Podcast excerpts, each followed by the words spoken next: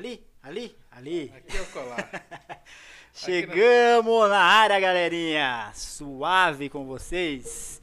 Mais um episódio do RivaCast aí pra vocês. Hoje vai tá filé, hein? Vai tá top. Uma convidada, hoje é convidada. Monstra, Thaís Oliveira. time grande. Time grande, time grande aqui com nós, hein? Tem time grande. Antes do início da live, né? Vamos fazer aquele nosso pequeno merchanzinho de sempre. Agradecer mais uma vez a D10 Esportes por estar cedendo esse espaço fenomenal aqui pra gente estar fazendo esse, esse evento, essa live. Time grande. Time grande a D10 também. Obrigado, Douglão. Tamo junto. E também a LJ Imports. LJ Imports tá Gabru, com a gente também.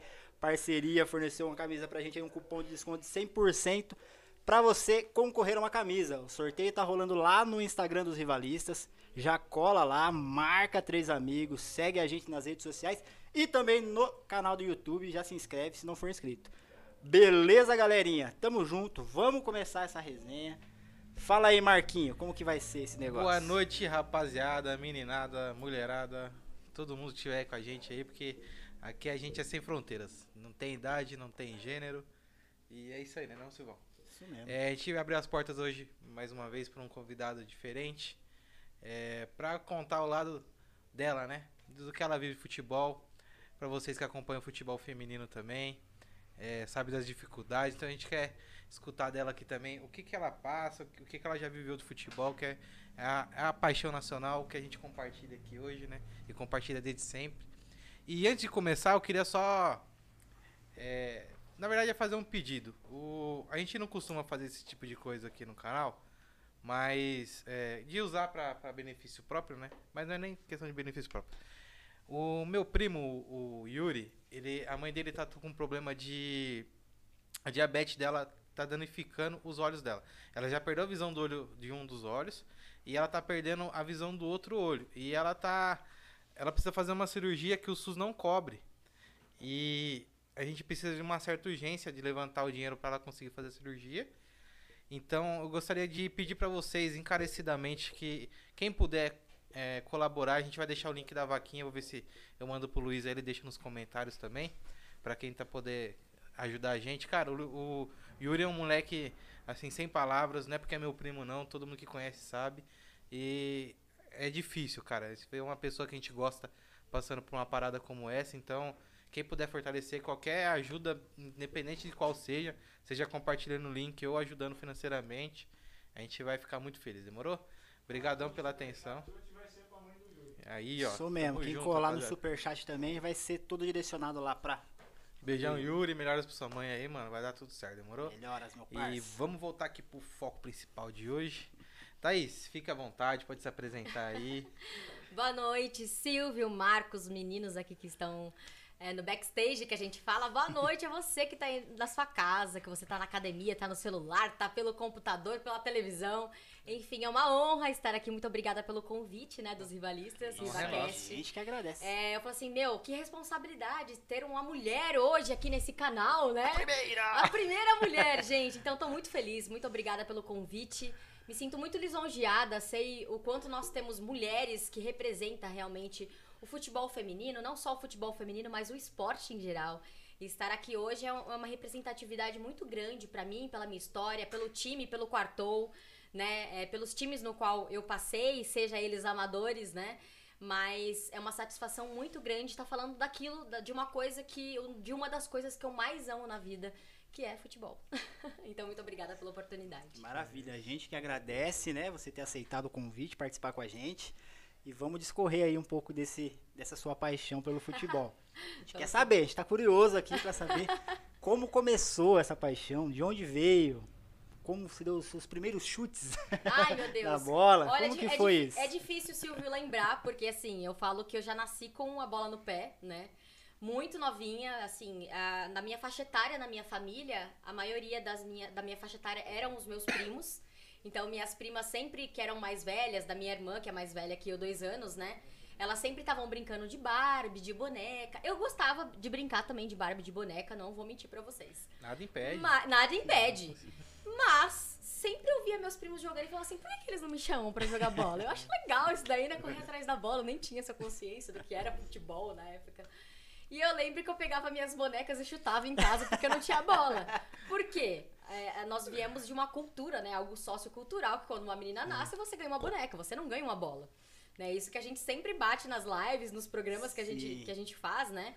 Isso é algo cultural do menininho ganhar uma bola e a menininha ganhar uma, uma neném, uma cozinha, uma vassoura. Mas eu gostava da bola e não tinha uma bola para jogar.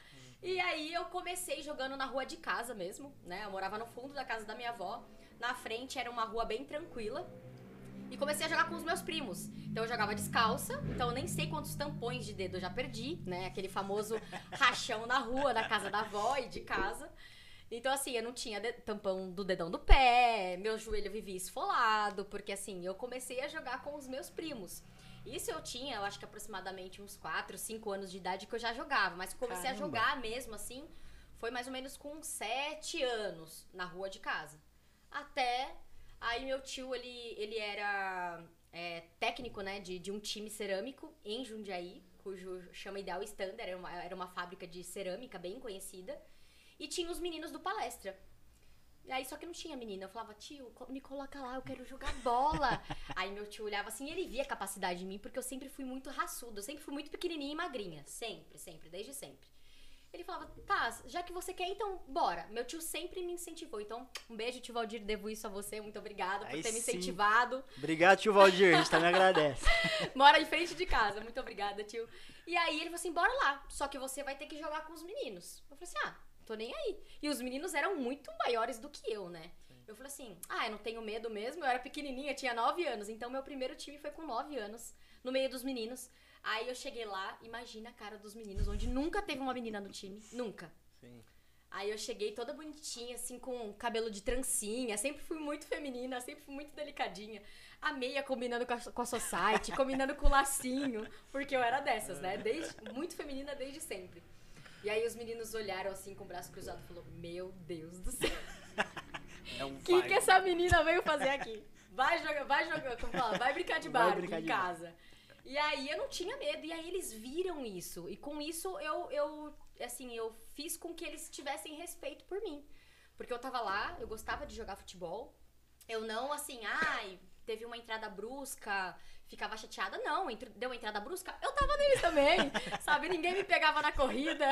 Isso era muito bacana, porque aí eles, eles tinham essa. Eles não tinham essa distinção por eu ser uma mulher, assim, no caso, ser uma, uma menininha, né? Eu ainda era criança, por ser uma criança do sexo feminino, né?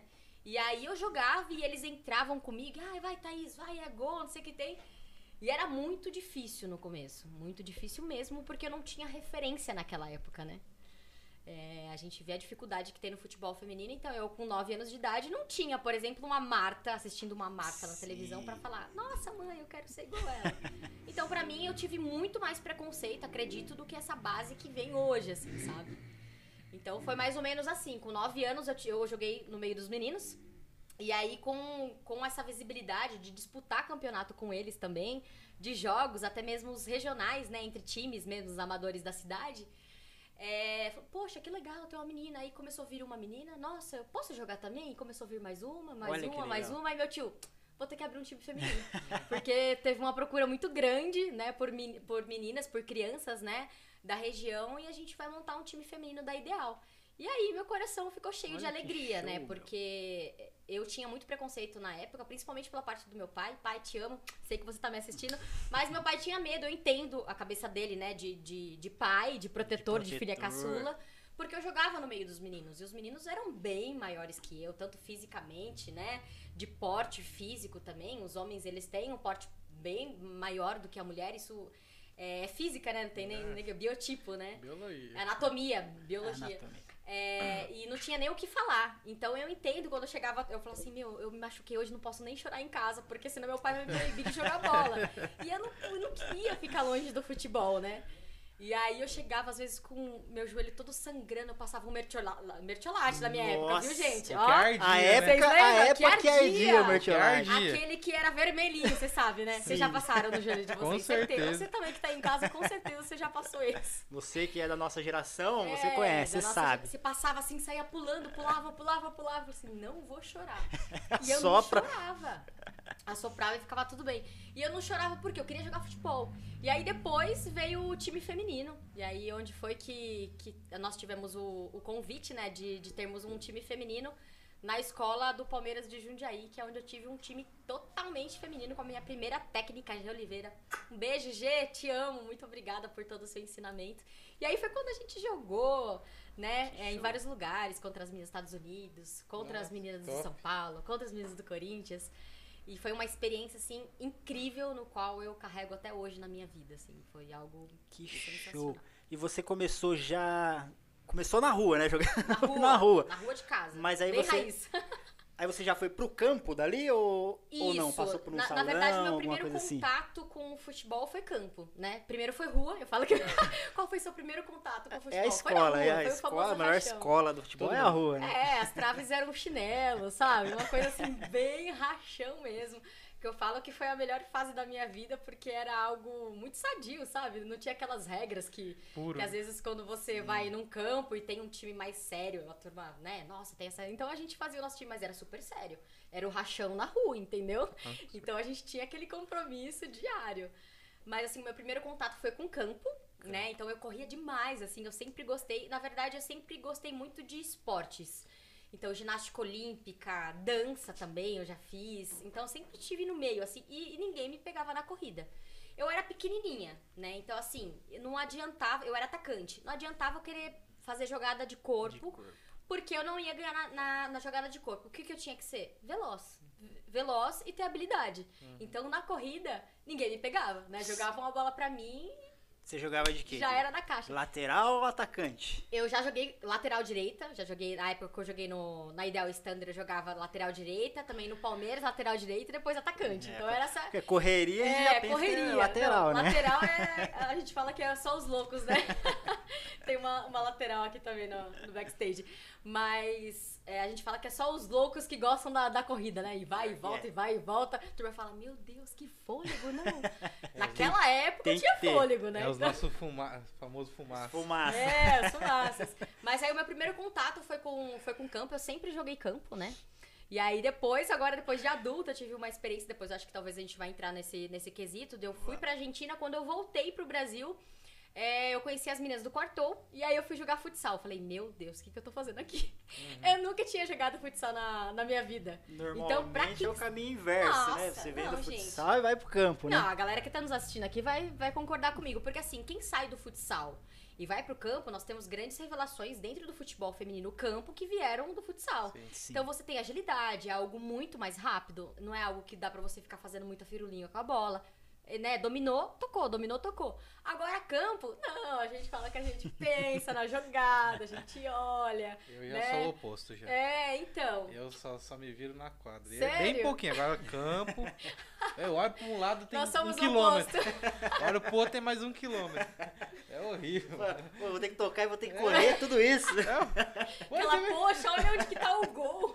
Eu, tipo, se, se você- eu já joguei de lateral também. Você volta correndo num contra-ataque, você corre, corre, corre mais um pouco e você ainda Tá no meio de campo ainda. A linha tá lá, parecendo no horizonte, assim, no mar. meio de não, tem, não tem fim. Ah, não, não dá não. Nossa, mas eu sofri. Marcos do céu, eu sofri demais, porque assim, eu cheguei no futsal com as meninas do quartou, né? No qual a gente vai falar um pouquinho mais. Eu falei assim, gente, eu não sei jogar.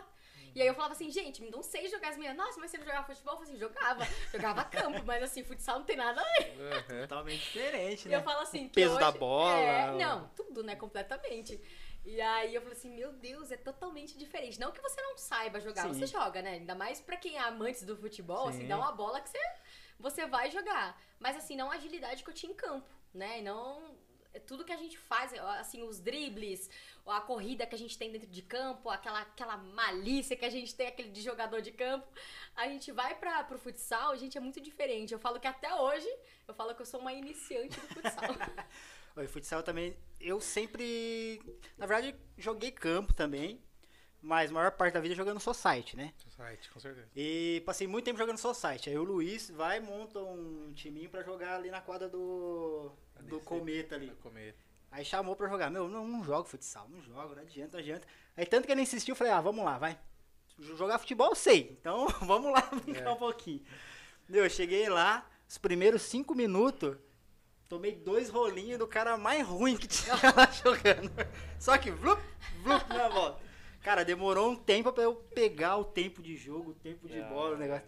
Não, é, é- é complicado mesmo. Pra você que sai de um pra ir pro Não, outro, mas do Society ainda pro salão, ainda é bem. Agora do salão pro pro campo. campo, é, já é Meu outra- amigo. Eu, eu também, eu sou pequenininho das perninhas curtas também. Você ah, tá me entendendo então, Marcos? que isso? A gente Não, te entende perfeitamente. jogar- Os camaradas também, de final de semana, você vai lá, aí o cara, não, que você joga, mano, vou jogar no meio. Ah, bota ele de volante. Aí vai o bobão correr pra marcar, né? E corre, e volta, e corre, e cansa. Aí a bola vinha, assim, ela quicava na minha frente e passava por cima de mim. Eu falei, não, mano, isso aqui não é pra mim, não.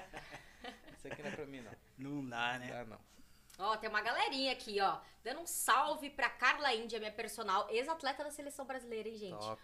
Um beijo, ex-atleta da, da Marinha também. Estamos aqui com a Eli, com a Gláucia, Dudu. Nossa, tem uma galera aqui do futebol, galera viu? Tudo amante do futebol. Olha que Dando um maravilha. salve aqui pra gente. A Vai- galera do Corinthians, gente. Um beijo, muito obrigada por estar interagindo Porra, aqui com a galera, gente. que valeu. se inscreve aí no canal, já dá Se aquela inscreve, presa. gente, isso mesmo. Vocês que vieram aqui ó, do meu Instagram pra estar vendo essa, esse podcast aqui hoje, não esqueçam de inscrever no canal dos meninos, que com certeza vem muita coisa boa por aí, Com né? certeza. Muito conteúdo. A Thaís aqui tá abrindo as portas pra gente poder E trazer muito mais conteúdo de futebol feminino. E todos que vêm aqui já tem a- o passe garantido pra volta, então. Ó, Com aí sim, certeza. A convidada já tem o, o, o replay. aí já. sim, aí sim. Porque sempre fica assuntos Nossa. pendentes pra gente, pra gente conversar dá, né? depois. Ai, acabou o tempo. Quando que vem É, fala, nossa, Só mas tá já passou. aquecendo só. É porque a gente fala daquilo que a gente ama, né? Então tudo que a gente fala daquilo que a gente ama passa Pior muito é. rápido e a gente nem vê. E é É gostoso. muito engraçado. Não, os caras vieram aqui, meu Deus do céu. O, o- o- o Vidal mesmo, ele contou tanta história. Falar de futebol, mas não falou. Ele ficou três horas aí. Falou, mano, Três horas falou de tudo, menos de futebol. Menos de futebol. futebol. Só contando a resenha dele. E a gente era pra esse stand-up, cara. Não tinha como. Não, mas eu, eu falo que o futebol, eles nos, eh, além de trazer grandes amizades, né? Porque assim, eu tenho amigos de mil anos atrás, no qual eu, eu conquistei, né? E adquiri no futebol. Um grande beijo pros meninos também que jogaram comigo na Ideal. E são pessoas que até hoje estão na minha vida, né? Que a gente fala que, que a grande resenha da vida são os amigos que a gente faz dentro da, da quadra, do campo, enfim. Mas de ver, assim, a forma com que eles viram a minha progressão, minha evolução, e até hoje eles me acompanham, né? Eu saí de um meio do futebol, aí fui para um, um meio de propaganda e marketing, um meio de, de psicopedagogia, de pedagogia, né? Agora tô no jornalismo esportivo e a galera vai acompanhando, fala, onde você vai eu tô, Que tá? legal. Isso é, é engraçado, assim, Seguidores sabe? fiéis você conquista através do futebol. E é legal, porque assim, eu tenho, falando de história, eu tenho uma história boa, então, pra vocês, mas de futebol. É, a Então, hora assim, é de futebol, Marcos, hora é essa. quem assistiu já minha- minhas lives vai saber dessa história, que é uma história clichê que eu sempre falo. Mas eu acho que a gente tem que ressaltar que é, é algo muito legal. Porque desde pequenininha, pelo fato falar. de ser muito feminina, eu sempre sofri um preconceito. Então a gente vai entrar um pouquinho nesse quesito, né? Hum. De algo que talvez seja um pouquinho insistente da gente falar, mas eu acho que, que esse- essa é uma oportunidade, o canal de vocês é uma oportunidade de eu estar aqui. Com E eu não posso deixar é, passar essa oportunidade, né, à tona, despercebida. E representar também minhas amigas que estão em casa, que estão em campo, que estão lá nas Olimpíadas. De falar que ainda há muito a se, a se fazer pelo futebol feminino, né? Na minha época, quando eu jogava, eu chegava pra jogar, obviamente que eu não ia assim, tá, gente? Toda arrumada desse jeito, mas eu sempre fui muito feminina e tá tudo bem você ser feminina, tá tudo bem você não ser feminina e jogar futebol, você não gostar de maquiagem, tá tudo bem. Só que eu sempre fui, desde pequenininha, eu sempre fui muito vaidosa, né? E aí eu cheguei pra jogar contra um time que é bem conhecido aqui, tá? Não vou falar, mas. mas Sem deixa, dar deixa nome. um ponto de interrogação aqui pra vocês. Um time bem conhecido aí, antes de começar o jogo, né? A gente foi tirar a medalha pra saber com quem ia começar a bola. Aí a menina olhou pra minha cara e falou assim: aqui não é lugar de desfilar. E aquilo, talvez assim, hoje, soando, eu ia falar, ah, eu ia rebater, eu ia falar, né, ela soltou uma, eu ia soltar duas, porque, mas naquela época eu travei um choro, assim, antecedente, né, a- a começar o jogo, eu travei um choro, Porque eu falei assim, meu, eu não acredito que esse preconceito tá vindo por parte de uma atleta, né? E eu lembro que eu não tava tão maquiada assim, né? Nem jogava, mas assim, eu sempre tava de rímel, né? Era a minha maquiagem básica, assim. As mulheres que estão aí vão, nos- vão se identificar que a nossa maquiagem básica é rímel e tava com, acho que uma manteiga de cacau, um gloss na boca, alguma coisa assim. Nada extraordinário, mas eu sempre fui feminina. Até mesmo sem maquiagem, eu nunca deixei de ser. Porque eu sou assim. E aí eu falei assim, meu, eu não acredito. E aí ela deu uma risadinha assim pra mim, sabe? Ela falou assim, que não é lugar de desfilar.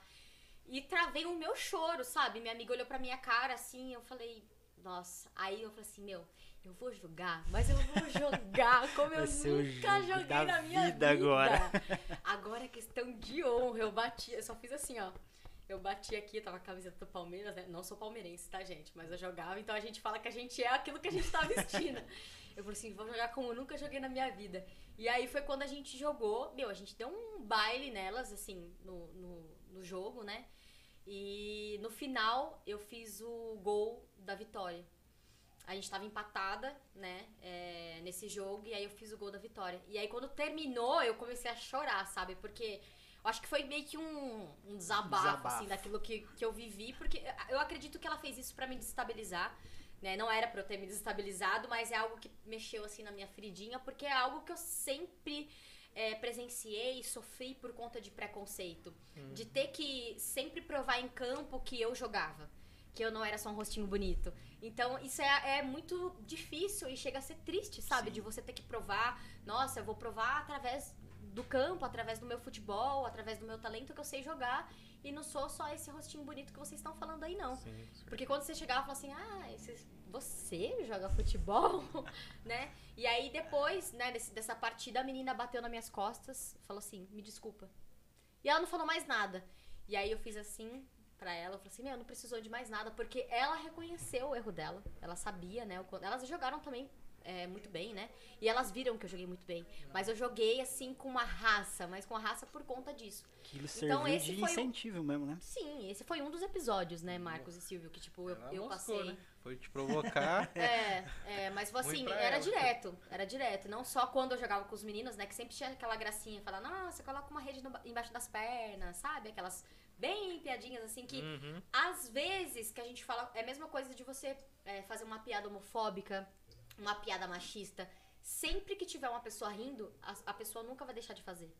Então, a partir do momento que você faz uma piada homofóbica, uma piada machista, e eu falo assim, Silvia, eu não entendi. Você pode me explicar?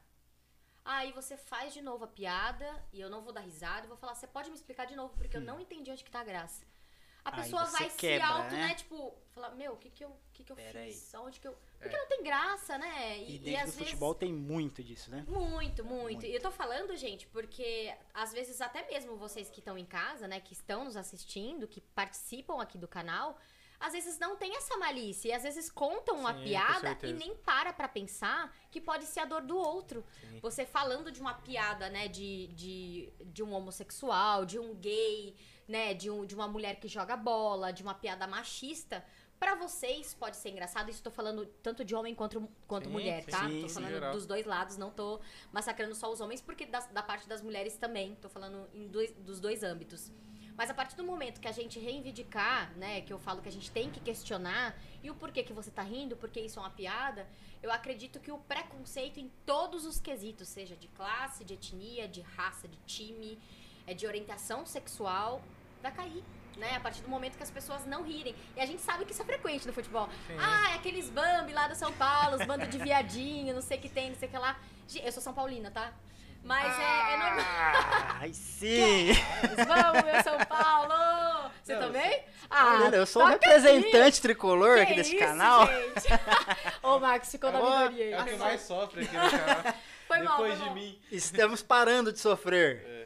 Foi mal, gente. Mas eu acho importante a gente abordar esse tema. Ah, com certeza. Porque no meio do futebol ainda é muito forte o preconceito. Sim. Muito, Sim. muito. Eu, eu, eu imagino assim, porque a questão que é o seguinte, é, o preconceito, ele tá enraizado na gente, mesmo, ó, por exemplo, eu não tenho vontade de ser preconceituoso, mas a gente cresce num meio que cria isso na sua cabeça. Então, às vezes você é preconceituoso sem você saber. Então, por exemplo, tem um racista, tem um homofóbico, tem- é no geral. Eu, desde moleque, eu tinha esse bagulho, ô neguinho, ah, fulano é viadinho. Tinha, eu não tenho vergonha de falar. Mas assim, a, ver- a vergonha seria se até hoje eu tivesse essa mentalidade. De falar com a intenção de ofender. Mas tipo assim, não ofender. Mas de ter assunto no meio, criando assunto onde não tem. Essa é a verdade. Então, por exemplo, é, eu acho que o legal é a pessoa ela amadurecer com o tempo. Porque, por exemplo, isso vem da, da criação, de dentro de casa. Hoje, muitos pais conseguem conversar com a criança e explicar isso. Da questão sexual, da questão. Antigamente não tinha muito isso. Você é, o seu pai te ensinava o básico de você ser um ser humano, ser honesto e incentivar ir na escola. Mas a sua, o seu caráter mesmo, ele se formava na rua com seus amigos. Exatamente. Então, tipo assim, no geralzinho ali naquela hora de fazer a zoeira com o amiguinho, isso fica colocando na sua cabeça e você faz sem você perceber, né? E, e é no geral, como você tava falando do, do, do Twitter, que a- as mulheradas vai lá e fala, ah, fulana, vai lavar uma louça. É, lógico, não tô diminuindo a questão do, do, da- da- do lado feminino. Mas o futebol, ele é tóxico no geral, de uma Sim, forma. Aconteceu com a própria Inglaterra, com os meninos, né? Cara, aquilo é, é inaceitável. Os meninos, os três que perderam o fute- o- os pênaltis lá na, no final da Euro, lá, o Rashford, o, o Saka e o Sancho, são negros, né? E eles levaram a Inglaterra, eles são os maiores nomes dessa geração da Inglaterra, dessa, dessa nova remessa. E eles foram atacados de forma racista, de uma forma, tipo assim, mostra o quanto que o futebol ele é amado, mas ao mesmo tempo ele é, ele é um poço de sujeira que não. E aí você imagina, se os meninos que estão lá na Europa, jogam no Manchester, jogam no Borussia, jogam na seleção Inglaterra, sofrem, imagina a mulherada que tá vindo agora. então. Exatamente. Na- Esses nessa- caras que têm essa visibilidade, Tem um suporte, tem um suporte, já passa por isso. O Rashford mesmo que fez tudo pela cidade onde ele nasceu lá, tem um instituto, alguma coisa do gênero lá, doa muito, tem até uma, uma foto dele é, no muro lá, tipo assim, como se fosse uma, uma homenagem, né, lá pra ele, foi pichada por vândalos.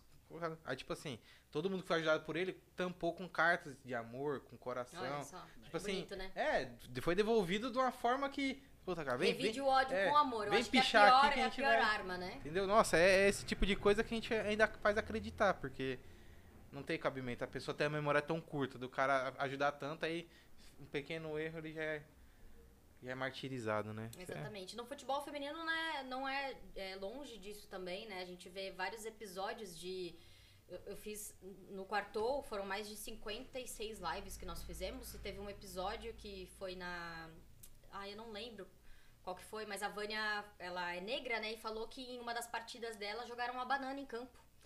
E aí ela falou que naquele momento ela parou de jogar e entrou numa crise de choro e começou a chorar, chorar, chorar, chorar. E as amigas dela, né, do time a consolaram. Mas assim, gente, não, não precisa ir longe, sabe? Eu não a gente não precisa pra fora do país. Ela tava jogando, não me recordo agora o nome do time que ela jogava, mas era fora do país. A gente não precisa ir longe, porque esses gestos a gente tem dentro do, do, do nosso. Brasil e no mundo inteiro, né? Infelizmente.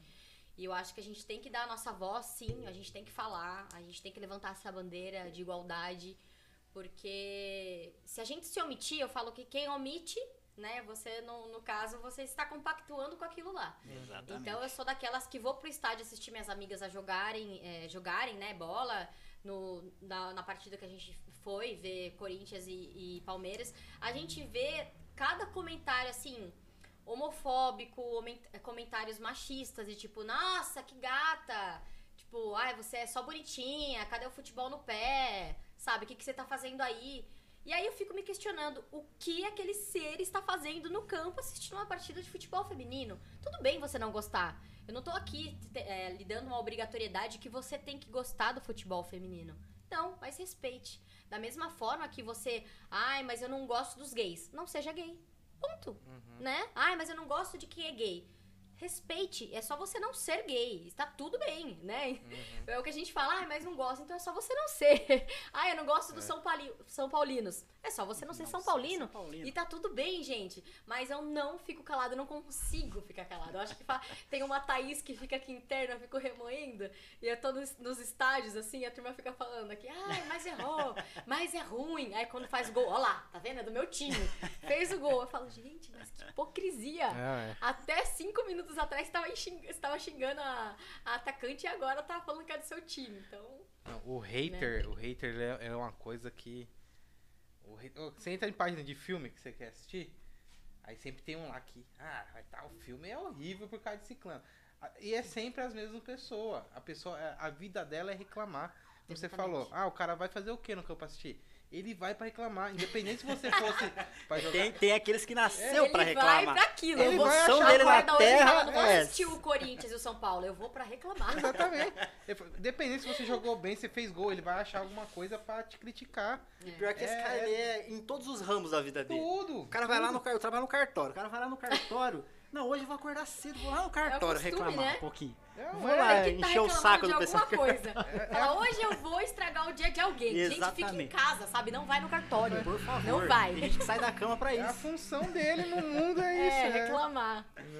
Aí você comentou desse rapaz que foi lá no assistiu o futebol feminino e aí ele foi lá, ah, é bonitinha e tal, não sei o quê. E, e tem muito da, da sexualização das mulheres no esporte, né? Inclusive teve um episódio agora, acho que nas Olimpíadas ou antes das Olimpíadas, das meninas do handball de praia. Que elas se recusaram a usar o biquíni porque ia ficar expondo partes do, do, do corpo delas. E elas não queriam usar os shorts. Foram multadas pelo, pelo comitê lá da. Acho que é Noruega, se não me É, da engano. Noruega, comissão da Noruega do, Noruega. é, do vôlei feminino. É do Vô- vôlei. Vôlei de praia? do vôlei, não foi? Vôlei, Acho é- vôlei de praia? Que é handball. Handball? É Ah, handball de handball, praia. gente, desculpa. E tem handball Handball de praia. Handball de praia. Handball de praia e... E, meu, que. E aí elas foram multadas absurdo. em 9,2 mil reais. É, por simplesmente não, não Não querer, querer né, usar- se hesitar a jogar de biquíni. E aí, entre umas entrevistas e outras, né, das próprias, das próprias atletas, uma delas mencionou, eles falaram, um jornalista perguntou, ah, mas por que vocês reivindicaram, falaram que não ia jogar? E ela falou assim, imagina nós, mulheres, jogando em uma câmera focada, ela falou ainda assim, focada na sua bunda. Falou literalmente assim é pegando seus ângulos, é- caindo, e a gente, assim, o fotógrafo, porque o fotógrafo tá lá fazendo o trabalho dele, né? Da mesma forma que a torcida também tá, tá registrando o momento. Imagina, nós, mulheres, nós temos, né? Não que nós somos, eu falo que nós não somos um sexo frágil, mas imagina também um cara, um homem jogando de sunga. Então, Vocês não iriam se sentir bem. Não. Então, por que que as mulheres elas têm que jogar é, de biquíni? Então, a gente vê a sexualização por conta da mídia. Nossa, que legal. É o handball, as meninas vão estar... as meninas vão estar de biquíni. Até mesmo no, no vôlei, né? Que a gente vê as meninas do vôlei que jogam de biquíni. Então, elas, nossa, vocês viram já o vôlei? Eu não vou assistir futebol, não. Eu vou assistir o vôlei, porque as meninas estão de biquíni. Você viu a, a, a coxa dela? Você viu o corpo dela? Porque as meninas são atletas, elas trabalham Sim, com o elas têm corpo. um. Então elas têm um corpo muito bonito, né? A gente não pode ser também de falar, porque elas é o instrumento de trabalho delas, gente. Sim. Então, mas aí eu entendo a reivindicação delas, sabe? É um direito. Sim. Você tem um direito, né? É um direito quando- sobre o seu corpo e assim, é, no caso o comitê não, não deu esse direito a elas. Então, a Isso própria é- é federação pressão da mídia, contra. É, então. pressão da mídia, Porque com assim, certeza. olha que hipocrisia. O comitê, ele é pressionado pela mídia porque a mídia patrocina, né? Então vamos lá. A própria mídia que obriga o comitê a fazer debaixo dos panos que as mulheres usam, usem as roupas curtas, elas ficam passando propagandas falando sobre o empoderamento feminino. Entendeu? Tipo assim, debaixo dos panos vamos forçar elas. Mas aqui pra todo mundo ver, vamos, falar, vamos, vamos vestir a camisa delas também. Exatamente. Então, é, é, é mau caratismo de quem tá na câmera. Porque eu já reparei no futebol feminino, no, no vôlei normal, os cameramen eles focam mesmo. Foca. Na, na- nas Foca meninas, porque traz o quê? Audiência. entendeu? Mas tipo assim, né? aí que tá. Aí a mesma emissora que bota um cara desse pra trabalhar, ela fica depois no outro programa. Ai, feminismo. Mulheres não tem." empoderadas, né? É, Isso é. Nossa, cara. Eu não vou nem falar da É emissora que eu não sabe quem que é, né? É muito não vou triste. entrar em detalhes, não. Sabemos qual é, qual é. Mas é muito triste porque, assim, eles foram multados em 9,2 mil, né? E aí houve uma repercussão. Só que eu vejo, eu falo assim, que toda desgraça, né? Todo lado ruim, a gente tem que extrair algo bom. E eu vejo isso como um lado bom da gente enfatizar e cobrar o porquê. Qual é o porquê da- delas, eh, de- delas terem sido multadas por não eh, quererem usar o, o biquíni pra jogar, né?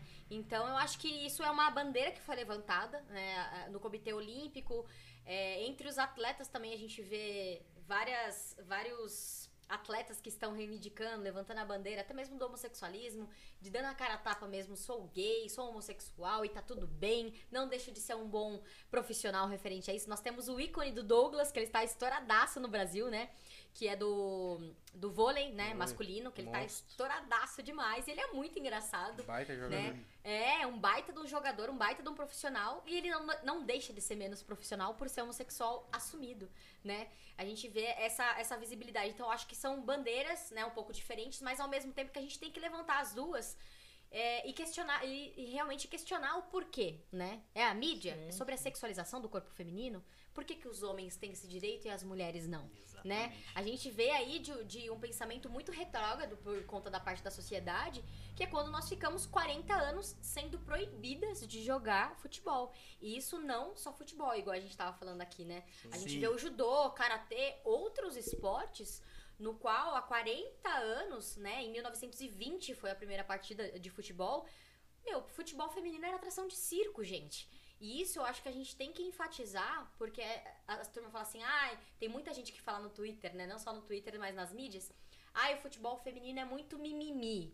Elas querem muito mimimi, tudo fala que é preconceito, mas é, a gente sabe o quanto a gente Não é a que gente fala, né? sofreu, Que é gente. Isso daí são. Eu tô falando, não tô falando só de estatísticas, eu tô falando de história. É só você entrar lá no Google e puxar a história do futebol feminino. Nós temos o, o Museu do Esporte agora do futebol, né?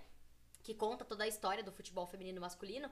E assim, era atração de circo, uma partida das mulheres ficarem entretendo por conta da sua sensualidade, sexualidade.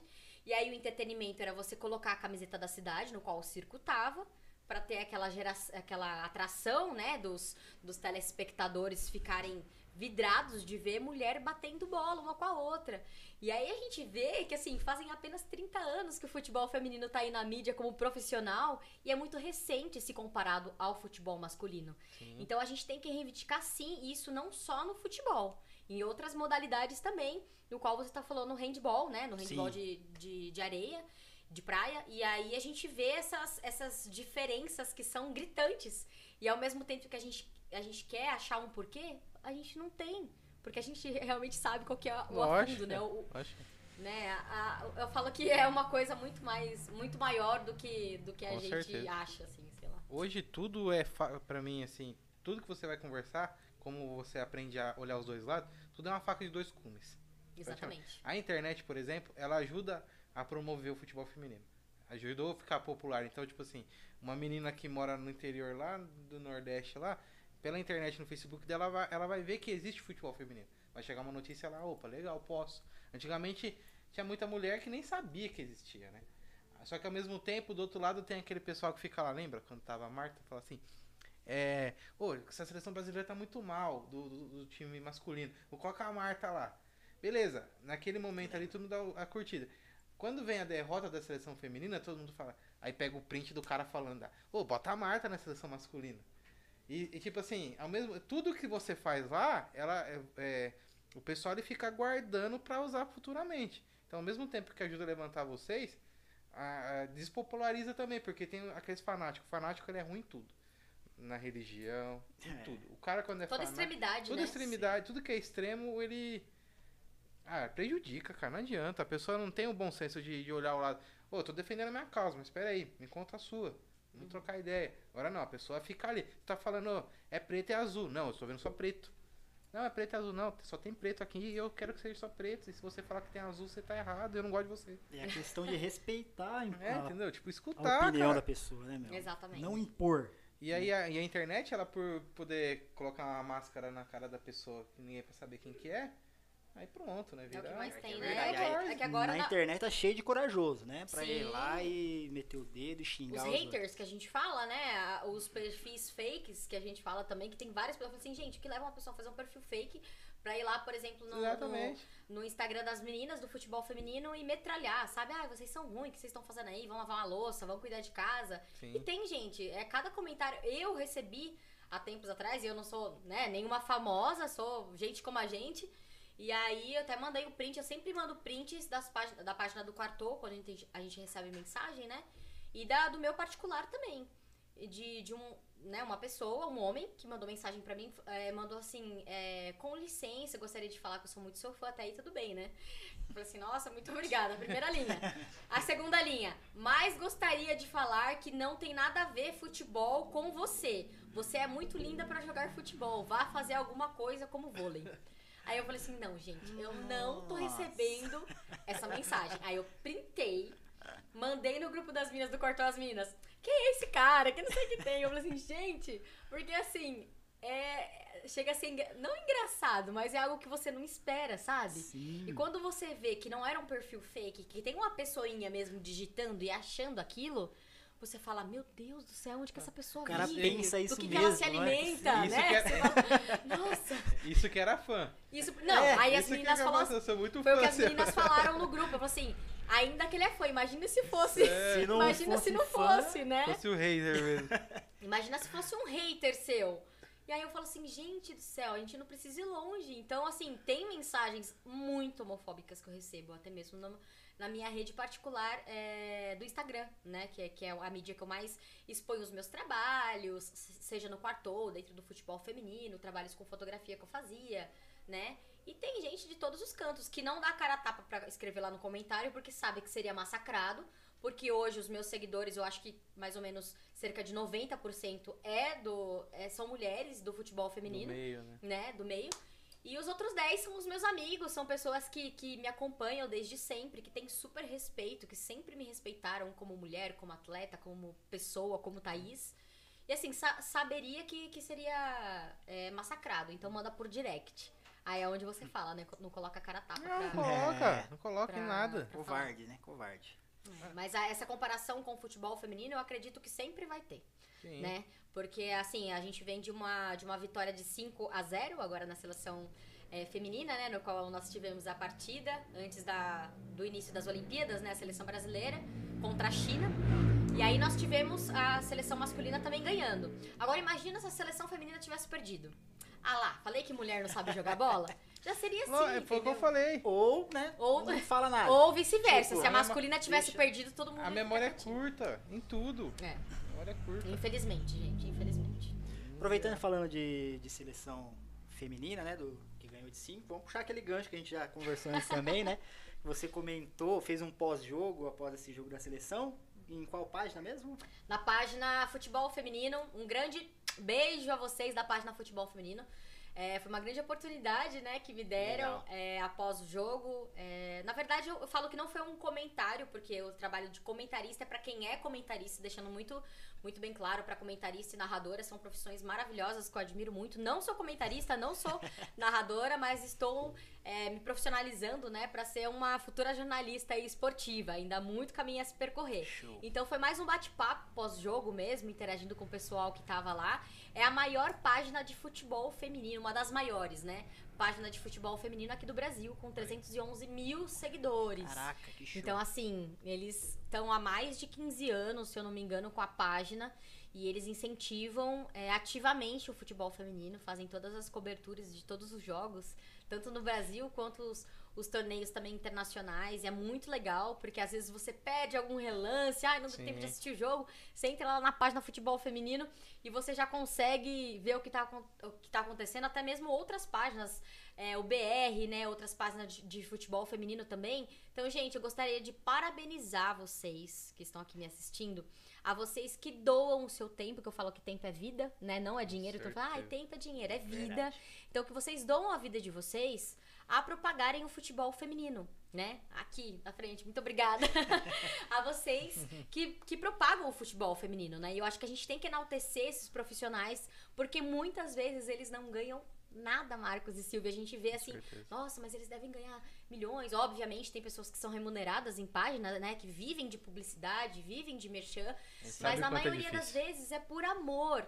E a gente vê o quão que eles fazem com amor pelo tempo que eles estão na mídia, fazendo Sim. com, né, é, enaltecendo o trabalho das meninas. E isso é, é muito bonito. E amanhã, já fazendo um merchanzinho aqui pra É. vocês, eu estarei né, batendo um papo após o jogo da seleção brasileira e Holanda, que a gente tá com o coração co... Ai, meu Deus! a gente sabe que é um adversário muito forte, a gente vem assim, ó, de grandes partidas no qual a Holanda já, já conseguiu tirar o Brasil da jogada aí, mas estamos confiantes, né, que o Brasil vai ganhar. Mas aí após o jogo, amanhã tem jogo 8 horas da manhã. Né? E depois do jogo eu estarei na página Futebol Feminino também novamente, fazendo aquele bate-papo descontraído com todos os telespectadores que É no- estarão na live. Instagram? Instagram, isso Instagram, mesmo, gente. Instagram, Só galera. arroba página Futebol Feminino. Top. Isso aí. Aparece lá, hein? Não Aparece perca. lá pra gente trocar uma ideia, gente. Não vai ser nenhum comentário, pois não sou comentarista, enfatizando. Mas vai ser aquele bate-papo mesmo gostoso que eu tive Ah, no meu, sempre meu primeiro tem. jogo. Mas a gente acaba comentando, né? A gente É, fala, ai meu dá Deus. uns pitacozinhos, a gente Espero dá. que seja um comentário tipo assim. Foi, é, como que fala? Foi teste pra cardíaco, mas Brasil ganhou. Mas venceu, exatamente. Meu Não, mas- palpite é 3x2, hein? Ela, ela tá todo tempo falando assim, ó, eu não sou comentarista. A gente tá há dois anos fazendo comentário na clandestinagem. Não, eu falo, eu falo assim, gente, deixa eu enfatizar, porque às vezes a pessoa fala assim, ah, a comentarista Thaís Oliveira. Eu falo assim, gente, pelo amor de Deus, porque tem comentaristas maravilhosas, né? Sim, com certeza. Mariana, Thaís, Aline Calandrini, que eu sou fã, agora tá na, na Rede Bandeirantes, enfim. É, Isabela, dentre outras personalidades que, que eu me inspiro muito, né? Mas que, que vivem disso, que estudaram pra isso, que são Sim. capacitadas pra isso, porque a gente sabe o quanto tem que comer, assim, televisão, jornal, rádio, pra você estar antenada, pra você poder fazer comentário e ser narradora de uma partida de futebol, né? Fazer um Então comentário é uma responsa muito né? grande, qual essas mulheres Sim. aí fazem com toda a maestria. Então, um beijo a todas vocês também. Sim, com certeza. O, o que- o do nosso clube, a gente, a gente sabe tudo. Né? Eu, por exemplo, corintiano, o Silvio que é São Paulo, ele entra lá todo dia de manhã, dá aquela atualizada na página do Globo Esporte lá. Mas assim, pra quem trabalha com o esporte que tem que acompanhar, ô cara, tem, tem comentários, tem que falar de série A, B e C, tem que falar de estadual. É foda, cara. Tem é tirar o chapéu mesmo, porque a pessoa tem que se dedicar. O Mauro Betti mesmo, um dos caras que eu admiro muito. Nossa, é É, é, é incrível demais, cara. O que o cara sabe, o cara é uma enciclopédia humana e, e é, é exemplo pra, pra todo mundo estar no, no meio do esporte. aí, Porque tem muito também que os caras estão lá porque foram jogadores, né? Sim, E ficam pega lá, um atalho, né? é, fala bobagem lá, tá umas horas ninguém tira, né? Casagrande que eu Exatamente. E o cara que estudou a vida toda acaba ficando. É, exatamente. Tem meio muito ofuscado profissional por, aí que-. E sem contar que nós temos a honra agora também de ter o Galvão Bueno, né? Deixa eu desbloquear aqui pra ver os comentários da turma. O Galvão Bueno, né? Na, na partida agora da- do futebol feminino. É, eu, eu vejo como um grande marco no futebol feminino por ser uma referência, né? É muito difícil você falar, ai, você conhece Galvão Bueno? Então, né? Você não precisa nem falar. Ah, tem como- Mas- É o Silvio Santos. da- É, é o, Silvio, é o Silvio Santos da narração. É, bem Conhece. isso, Marcos. Mas assim, ver ele narrando, assim, a gente. Eu lembro que uma das lives do quarto do ano passado, é, eu sempre falava, né? Nossa, imagina ter essa, essa possibilidade do Galvão Bueno é, narrar um jogo feminino. E nesse ano ele narrou, Aham. né? Por mais que ainda eu acredito que há muito trabalho a se fazer, porque eu acho que ele tá desacostumado com a seleção Sim. né, feminina de futebol. dar uma então a treinadinha gente aí, sabe que dá Galvão. uma erradinha nos nomes, né, Galvão? Ah, ele joga com Mas o a nome, gente né? ama. Ele joga com o nome dele. É, então, mas a gente ama Galvão. Então é, é muito bom ter ele assim. Além de, da- de todas as mulheres que a gente tem, é muito, é muito bom ver esse misto que, que ambas as, as TVs, seja abertas ou fechadas, né, estão fazendo esse mix, né, tanto de narradora quanto comentarista homem, quanto comentarista mulher, porque eu acho que a gente tem que enfatizar as mulheres nessa posição, porque tem muitas jornalistas boas, muito, muitas narradoras boas, comentaristas, e tem homens também. Então a turma fala assim, ah, tem que ser só mulher narrando, tem que ser só homem narrando. Por que não mesclar? Por que não o Galvão Ah, é, narrar e uma comentarista, né? é, é, falar, agregar. Eu acredito que é igual você falou, uma faca de dois gumes, onde o futebol feminino e masculino pode, podem se completar também na, na, narra- na narração, né? A experiência do Galvão Bueno, acredito que deve ser. Não, ele traz credibilidade, é, né? Isso aí. demais. Na verdade, ser o que a gente muito quer- grande narrar ao lado dele. Nossa, demais. O que a gente Imagina. quer são bons profissionais, né? Com certeza. Assim como tem ótimos narradores, tem, Assim, tem é. uns perna também, né? Tem uns perna. Tem uma. Na verdade, o meu maior ali do narrador é o Luciano Vale. E ele narrando a Olimpíada Feminina, pra mim foi o auge. E foi aí que eu aprendi a gostar Sensacional. do futebol feminino. Sim, sim. Eu lembro até hoje ele narrando um golaço da Marta, não hoje. Luciano É, Vale. o Nossa. Luciano do Vale era emoção Ele, pura. Cara, eu acho que ele, ele era um dos poucos jornalistas que, há anos atrás, né, uns 10 anos atrás, que trazia, eu tentava trazer o futebol feminino pra TV. Pra televisão. Que era só na Bandeirantes que tinha. Verdade. Ele que fazia todo o esforço pro futebol feminino estar lá na Bandeirantes. Nossa. Luciano Sim. Vale é, é absurdo. Não, o A Luciano gente do Vale era a, a. Isabela Moraes também, não sei se, né, é- se é tão é, conhecido pra vocês, mas Isabela Moraes ela tá fazendo a narração também na Globo.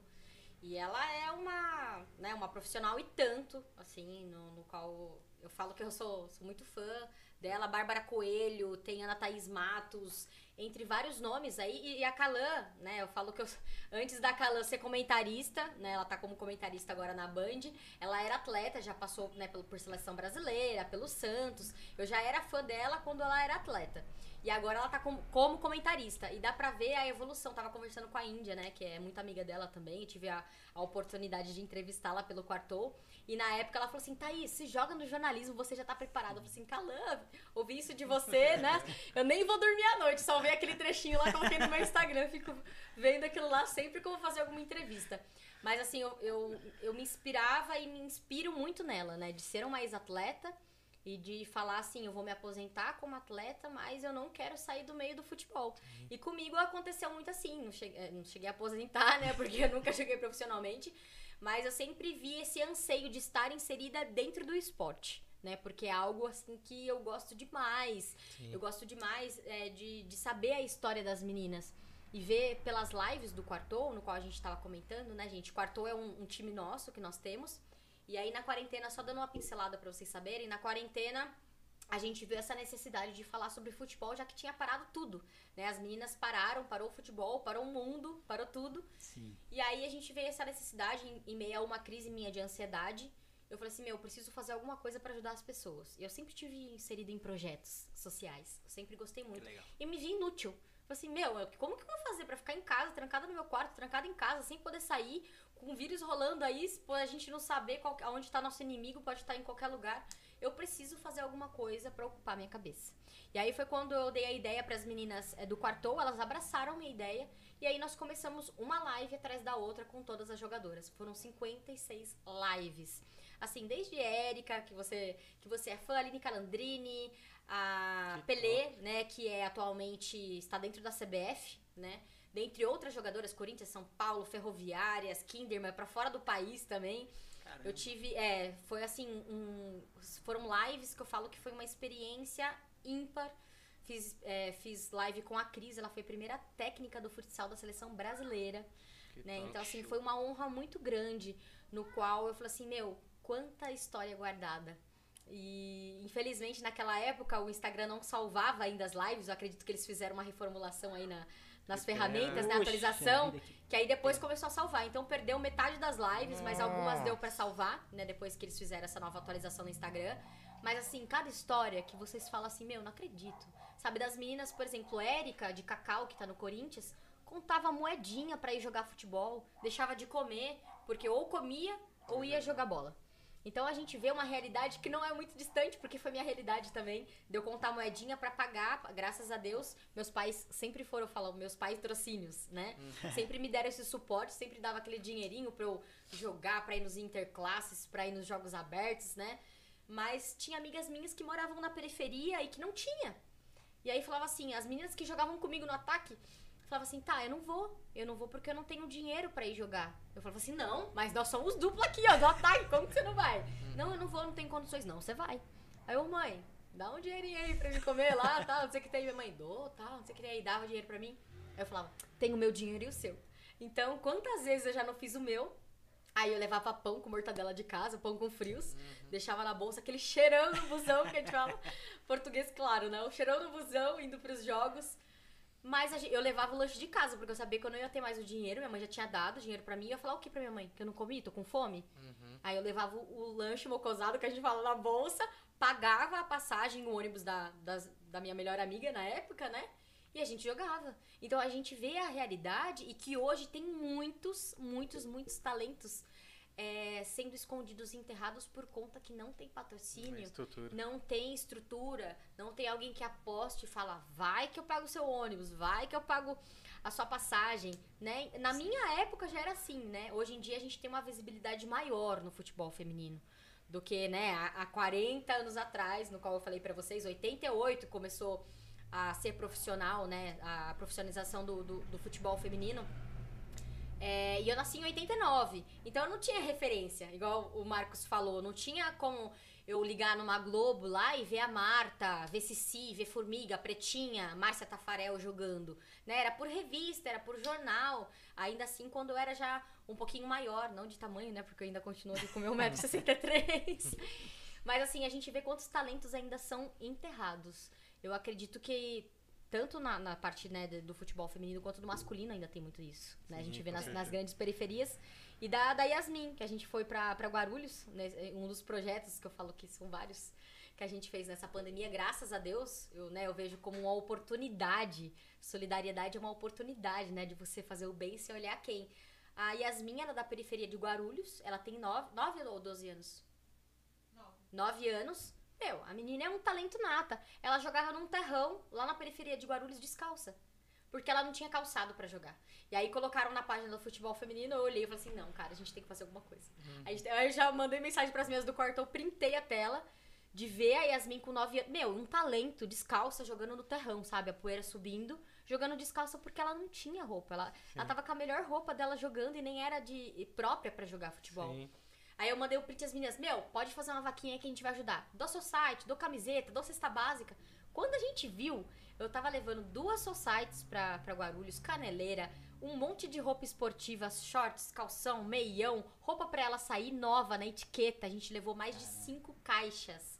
Além de mantimentos por, eu acho que ah, para mais ou menos uns 3, 4 meses e mistura também. Nossa. Então a gente fala, quando a gente fala de futebol, vou falar pelo futebol feminino, que é aquele que é a, a bandeira que eu levanto. A gente não fala só de esporte. A gente fala de sororidade, a gente fala de equidade, a gente fala de amor, a gente fala de solidariedade. Porque a gente vê muito assim, um ajudando o outro. Eu não tenho. Ou eu tenho duas, te dou uma. Ah, mas eu tenho duas camisetas. Ah, então eu vou ficar com uma e te dou uma, já que você não tem nenhuma. Sim. Eu vejo muito essa, essa força em ajudar, sabe? De vamos embora, vamos embora. Tipo, falo com as meninas, vocês entram comigo nessa causa? As meninas não precisam nem pedir. Tamo junto já. Só falo, só falo de o horário e quanto precisa ou o que precisa. Então eu vejo muito essa solidariedade por parte do esporte, né? E eu vejo que o esporte ele, ele tem esse quesito de uni ah, a união faz a força. E as pessoas não veem só por esse lado, só vê, ah, é rincha, é, é Palmeiras contra São Paulo, sabe? Sim. Mas se a gente juntasse por, um, por um bem maior? Não, o, o, o, esporte, no geral, ele traz a coletividade para a vida da gente, né? E parceria que, que a gente cria. Você, você comentou que você utilizou o jornalismo para se manter no meio. E foi uma coisa que a gente fez aqui também, porque a gente também teve o sonho desse jogador, a gente sempre comenta aqui com todos os jogadores que vêm, a gente pergunta depois o que, que é esse jogador, né? Pros caras, pros caras, tipo assim, muito o próprio. O Vidal mesmo nem, nem tinha noção que ele era jogador. tipo assim, ele foi. Passou no teste lá, tá, vou jogar, mas era natural para ele. Uhum. Já tem outros que, tem, que carregam aquele sonho. A gente carregou, não deu certo, a gente trouxe isso aqui para continuar vivendo o, o, o esporte em si, né? E a parceria que você falou é, é dia a dia, cara. É, a, todo mundo se doa um pelo outro. O esporte ele ensina isso daí, né? É uma coisa muito gostosa. E não é uma gostosa essa resenha que vocês fazem? Igual vocês estavam falando, ah, veio falando de tal, falou de tudo menos de futebol. Mas não foi, não foi legal? Foi, foi uma troca de experiência. Meu, Acredito que vocês já têm várias histórias pra falar deles, assim. Com Nossa. certeza, a gente já tá. E, e, e graças a Deus o YouTube salva. graças a Deus o YouTube salva. tá pra falar, lá. tenho prova disso, viu? Tá louco, não vejo a hora, tipo assim, daqui a pouco eu tenho um moleque aí, ele começar a entender, eu pegar uma menina também, que seja, que Deus mandar. E o moço lá, ó, tá vendo? Fulano jogou no Palmeiras, tava lá com a gente. É, contou lá que foi campeão em cima do Corinthians, ó. Enfatizou é, aí. Enfatizou. É. Eu gostava de ganhar do Corinthians. O cara era corintiano. era daqui de Jundiaí, era corintiano da Gaviões, ia no estádio vestido de Gaviões. E foi campeão em cima da gente, jogou pelo foi Palmeiras. Foi derrotar nosso time aí. Você acredita? Ele ainda falou, adorava ganhar do Corinthians. Cara, não fala isso, velho. É sacanagem. Bacana. Fogo. Mas e o, o Quartou, né? Você já falou um pouquinho, mas como começou o Quartou? Quem que idealizou o Quartou? Bom, o Quartou ele é um time amador, né? No qual começou com a Nilinha, que é a Nilis. Um beijo, Nilinha. Que ela era do. Ela jogava fut, é, futebol, né? Futsal, é, no, no Bolão, não sei se vocês conhecem Jundiaí, claro, que é a sede, né? Onde fica a ISEF, é bem conhecido lá. Jogava futsal e tinha algumas meninas que jogavam vôlei. Só que as meninas que jogavam vôlei também gostavam de bater uma bolinha aí depois do jogo. E aí ficou esse futsal com vôlei. Aí elas falaram assim, e era sempre de quarta-feira, de quinta-feira. Aí ela falou assim: vamos se reunir pra fazer as quartas, né? E a gente começa a fazer um rachão. E começou aí, assim, do rachão. Ai, chamei minha amiga, que chamei fulano de tal e fulano de tal. E começou o rachão. E aí a coisa começou a ficar séria, né? Porque aí toda quarta-feira a gente pegou a quadra, né, no qual a gente jogava. E aí uma amiga que chamou a outra, que chamou a outra, e quando a gente viu já tudo ex-atletas, tanto que hoje a gente tem atletas, ex-atletas da seleção brasileira no quartou, né? Que top.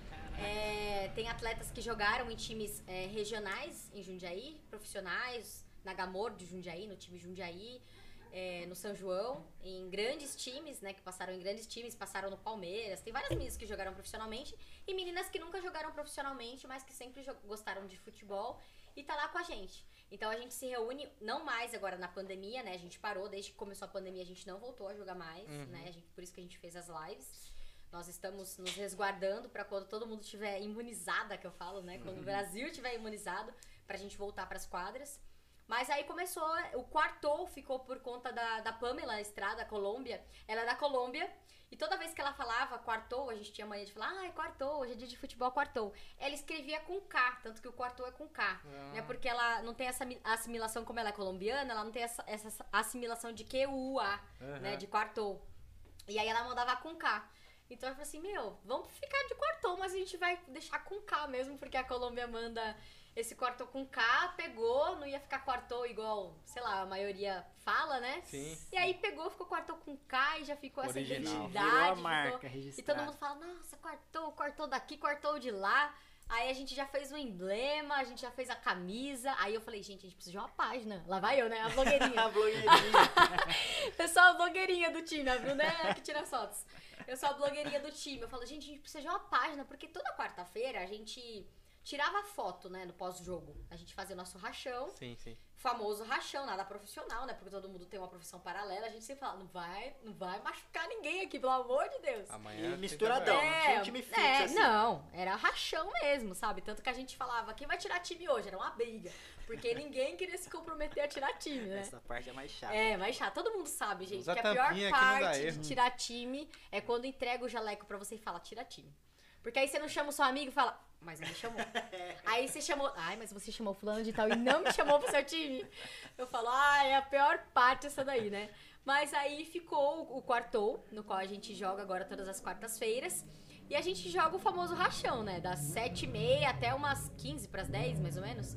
É um rachão, bem rachão, porque eu falo que eu mantenho Tem quantas meninas lá, mais ou menos? ah, é geralmente umas 12, 15 meninas, mas às vezes até mesmo não dá time, então a gente joga direto. Eu falo que eu Caramba. mantia. Agora na quarentena eu tô fazendo, né, personal em casa, que eu tô com uma lesão no meu quadril. A Índia tá cuidando de mim, muito obrigada. Fazendo merchan da minha personal, que é maravilhosa, os atletas da seleção também. Mas a gente mantém o nosso, nosso físico no quartou, porque, gente, é, eu falo que é. Ô, louco, Pra quem- dá quantas horas? Das, Dá o quê? das Das 7h30 até umas 15 pras 10, né? Mais ou menos. Quase três Direto. horas de futebol. É, umas duas né? horas e meia, até você conversar com a galera, até começar a jogar. É, demora um pouquinho pra começar. É, como a gente não tem, assim, a gente não paga quadra, né? A gente, por incentivo, né? A gente tem. É, mas aí a gente é, dá umas duas horas e meia. E às vezes não dá, né? Mais que três times ou quatro times. Ou seja, vai morrendo mesmo. Porque eu falo, gente, não tenho mais pulmão. eu Chega sou da velha final. guarda, eu não sou mais uma menininha que jogava Mas com e aí, 12 anos e, e é aberto para outras meninas? Como que funciona? Você Então, o quarto, fechado? a gente tem um projeto no qual a gente sonha em ter um time aberto, né? É um sonho que no qual a gente já foi questionado, até mesmo por profissionais de educação física que a gente tem no quartou.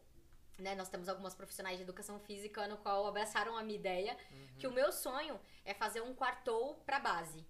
Pra base, assim, mas trazer crianças da comunidade. Então lá em Jundiaí nós temos São Camilo, temos Tarumã, temos Tamoio. E aí eu tenho. A gente tem vontade, né, de fazer uma escolinha pra ensinar as meninas a jogarem futebol. Então seria uma escola voltada pras meninas. Ainda é um projeto, né, que a gente quer concretizar, se Deus quiser, a gente vai concretizar. Mas no momento não é aberto. A gente tem. a- é o nosso grupinho mesmo de amigas, que uma foi chamando a outra, a gente fechou o time, a gente tem o nosso time fechado e a gente joga todas as quartas-feiras. Até mesmo por conta da quadra, ela ser cedida pra gente, né? Não é nada algo fixo. Por exemplo, Sim. quando tem jogo de Jundiaí. Ai, sei lá, o, o basquete de Jundiaí que joga na mesma quadra, a gente não tem quartou. Então a gente tem que alugar uma quadra pra, pra pagar, né? Pra gente jogar e não ficar sem jogar. Certo. Então, como a gente não, não tem nada nosso fixo, então é meio instável da gente abrir pra outras pessoas, porque, não sei, pode dar três, quatro, cinco times, seis times e aí quase ninguém joga. Então a gente, a gente deu uma seguradinha, assim, então é um time fechado que a gente tem, mas, né, vamos ver depois dessa, dessa pandemia.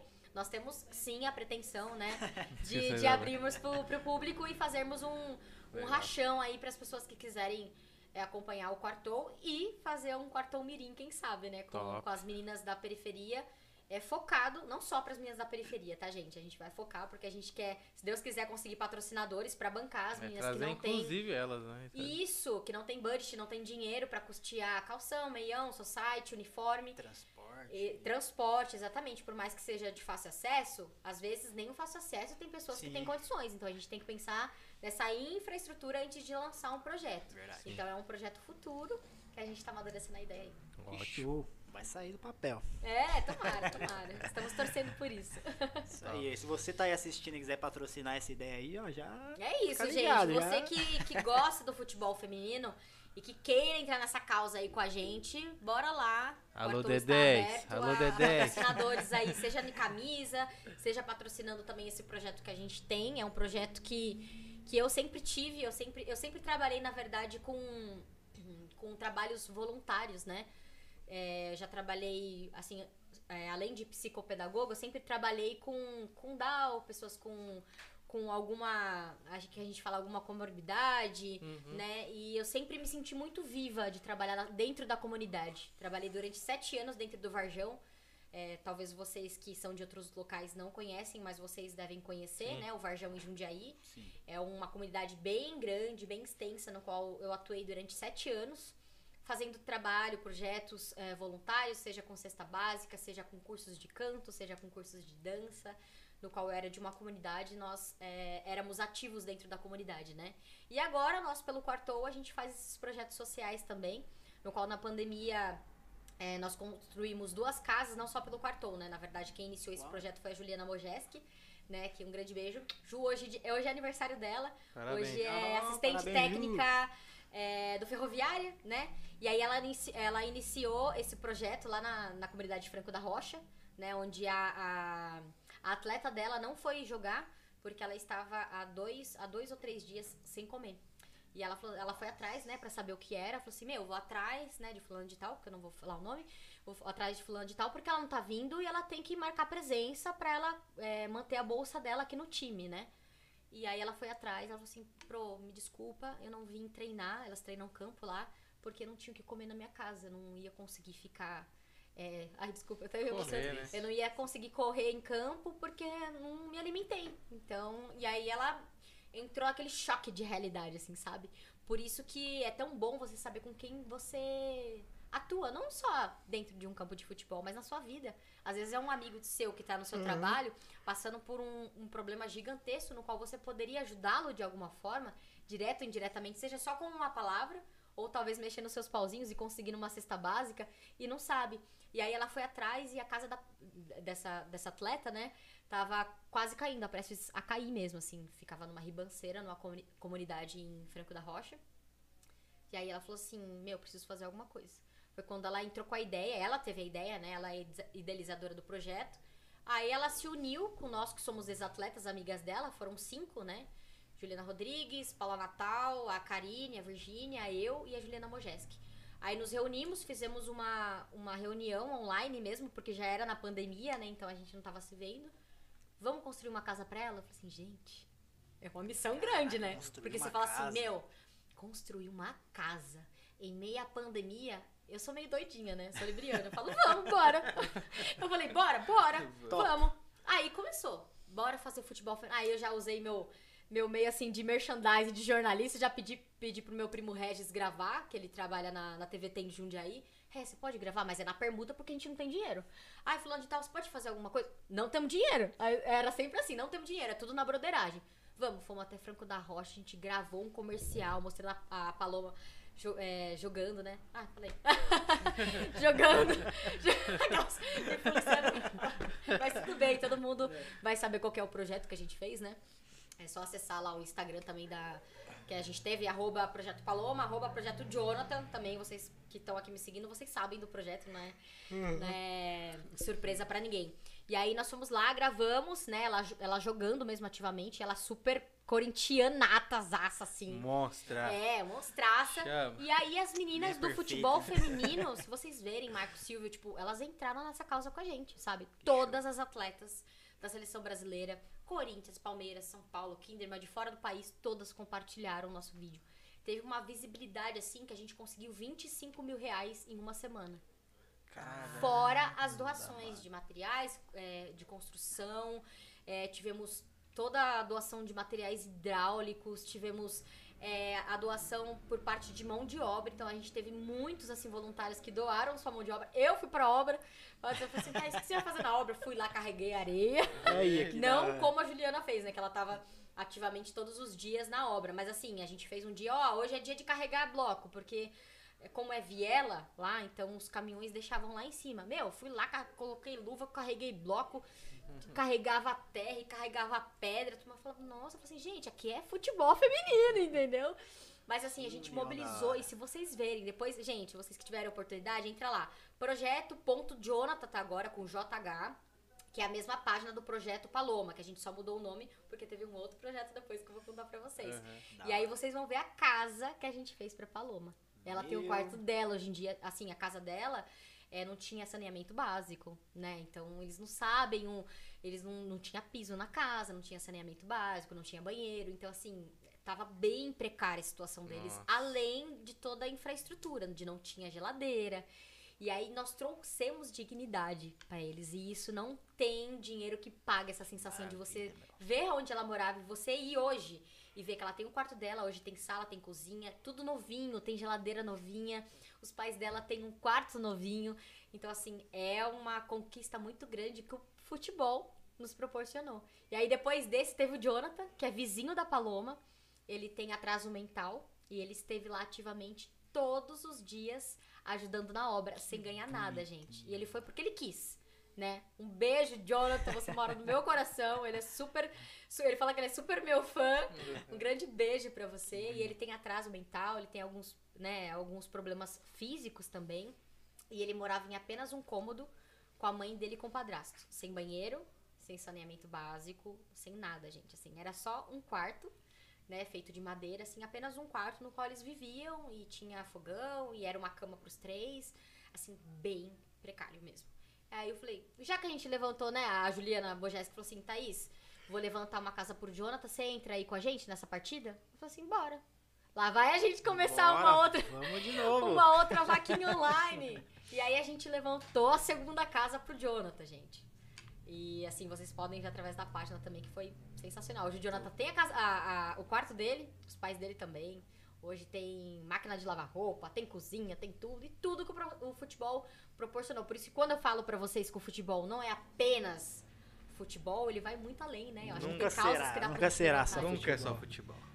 Falei, hein? Vocês me cortem! Eu falei pros meninos aqui, antes, eu falei isso? assim, eu sou, eu sou, tenho a fama de falar assim, Thaís, pelo amor de Deus, respira. Eu falei, assim- pro Silvio, Silvio, você me corta, você que vai falando. Não, mas que isso.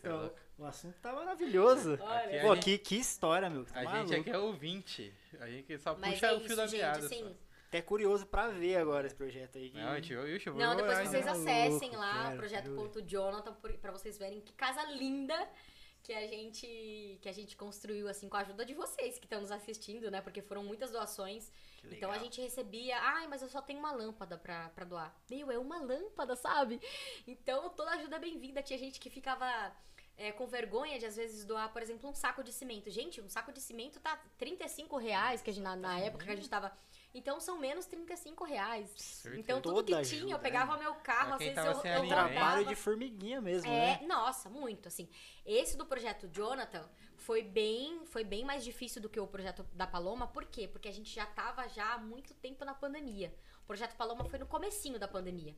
E agora o projeto Jonathan faz pouco tempo que a gente entregou a casa pra eles, então assim, a gente vem de um âmbito muito difícil pra todo mundo, pro Sim. comerciante, pro profissional, pra quem tem casa de construção, pra quem trabalha com obra. Gente, todo Sim. mundo que todo mundo, todo mundo foi lesado, que eu falo, né? Todo mundo tá no mesmo barco e assim, quem Quem tava num, num âmbito muito grande de crescimento caiu, quem caiu cresceu e, e tá nessa onda de vai e vai e vem. A gente sabe quantos comércios foram fechados por conta da pandemia. Muitos empregos. Infelizmente, né, a gente vê, eu me so- solidari- so- solidarizo, quase que não sai, por esses empresários, microempresários que tiveram que fechar o seu sonho, né? Um sonho de anos, às vezes, que foi destruído aí, ó, cerca de 5, 6, 7 meses. Infelizmente, que tiveram que fechar as portas. E aí nós conseguimos levantar as meninas do Joga Junto FF, não sei se vocês já ouviram falar. É uma página também do futebol feminino, no qual elas estavam fazendo causa social, entraram com a gente. A gente juntou o projeto delas com o nosso, que elas são de um projeto de São Paulo, né? São todas ex-atletas. A Dantas, ela joga em Portugal agora. A Marisa também é, é, joga no Fut 7 e já jogou profissionalmente também. E aí as meninas doaram camiseta pra sortear, sabe? Bia Zanerato, né? Bia Zanerato, estamos esperando sua camisa ainda. Mas ela, não, ela Cobrança voltando, ao ela vivo, vol- né? Cobrança ao vivo. Voltando das Olimpíadas, eu vou cobrar ela, tá? Só pra... Aquelas encaminha esse vídeo pra Bia Zanerato. Por favor, venha com a medalha de ouro e Venha a camisa. com a medalha de ouro e a camisa autografada. por E venha, favor. venha aqui também, se Isso. quiser. E vem aqui, tá- vem trazer a camisa pessoalmente, por favor, que a gente já faz uma Tá só? resenha aqui. Mas assim, é legal porque as meninas entraram tão na causa, falava assim, ó, tá, tem uma camiseta do Corinthians pra doar. Bora.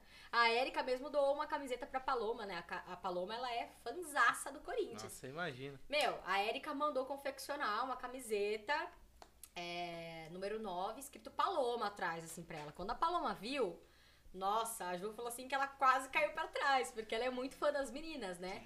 E sem contar as outras meninas também que, que mandavam mensagem pra ela, que entraram na causa, doaram camiseta pra gente sortear, Bagé doou a camiseta dela também pra gente sortear. E tudo que a gente sorteava revertia em, em rentabilidade, né? No caso, é, em dinheiro pra gente colocar na casa.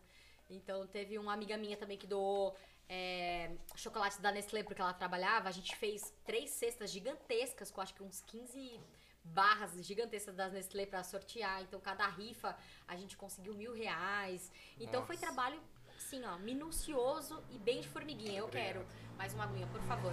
Então foi bem, bem interessante, muito. é, eu falo, uma realização muito grande, assim, pessoal. Não só pra mim, mas todos que estavam envolvidos nesse Ah, com projeto. certeza. Dá pra ver o brilho nos seus olhos quando você E eu fala. falo assim, né? Eu me empolgo. Show. E recentemente a gente teve um futebol solidário. Se eu for falar assim, tem vários projetos que a gente fez na, na- nessa pandemia. Muito obrigada. A gente fez nessa pandemia e foi o projeto solidário que a Mari tá com esse projeto há três anos lá na comunidade de Guarulhos também, ó, a comunidade periférica, né, de Guarulhos. Onde ela ajuda as pessoas, as crianças da comunidade. E aí ela faz esse projeto que é uma partida de futebol solidário. Cada pessoa que vai jogar, né, leva um quilo de, de alimento. E a torcida tem que levar também. Então, antes da pandemia já era assim, né? Você tem que levar é, um quilo de alimento para entrar no society, é uma partida de, de, de society. E aí, na pandemia, a gente, ela chamou, ela falou assim, me mandou uma mensagem no Instagram, falou assim, meu, acho que você não vai ver minha mensagem, né? Ah, eu sou sua fã, acho que você não vai ver minha mensagem, mas queria muito que você participasse, que ajudasse a gente. Eu, como que não vou ver sua mensagem? Tamo junto. Ela, meu, eu não acredito que você tá me respondendo. Eu falei, assim, gente, pelo amor de Deus, sou gente como a gente. E aí, o quartou, mandei mensagem pras meninas. Meninas, vocês entram nessa causa comigo? E eu gosto das minhas do quartou, que é assim, bora, bora, né? Na hora. Uma, ah, eu ajudo com uma cesta, eu ajudo com, né, também. Não, bora. Meu, a gente fez essa partida, né, do, do futebol solidário, que fica localizado lá em Guarulhos. E dia 15 do 8 nós vamos ter de novo também, né, Mari? Já fazendo a propaganda aqui, que é mensalmente, a gente vai deixar fixo uma data. A gente conseguiu meia tonelada de alimentos, gente. Assim, meia tonelada. Foram 500 quilos de alimentos, assim.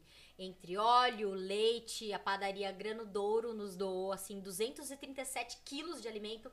Um grande beijo pra padaria Grano Douro, que é de São Paulo, de Guarulhos também. Nossas amigas que entraram nessa causa, né? Karine, Sérgio, Kaique, que joga no Corinthians, entraram nessa causa com a gente. E a gente, assim, conseguiu arrecadar meia tonelada de alimentos. E sábado agora, é sábado passado, né?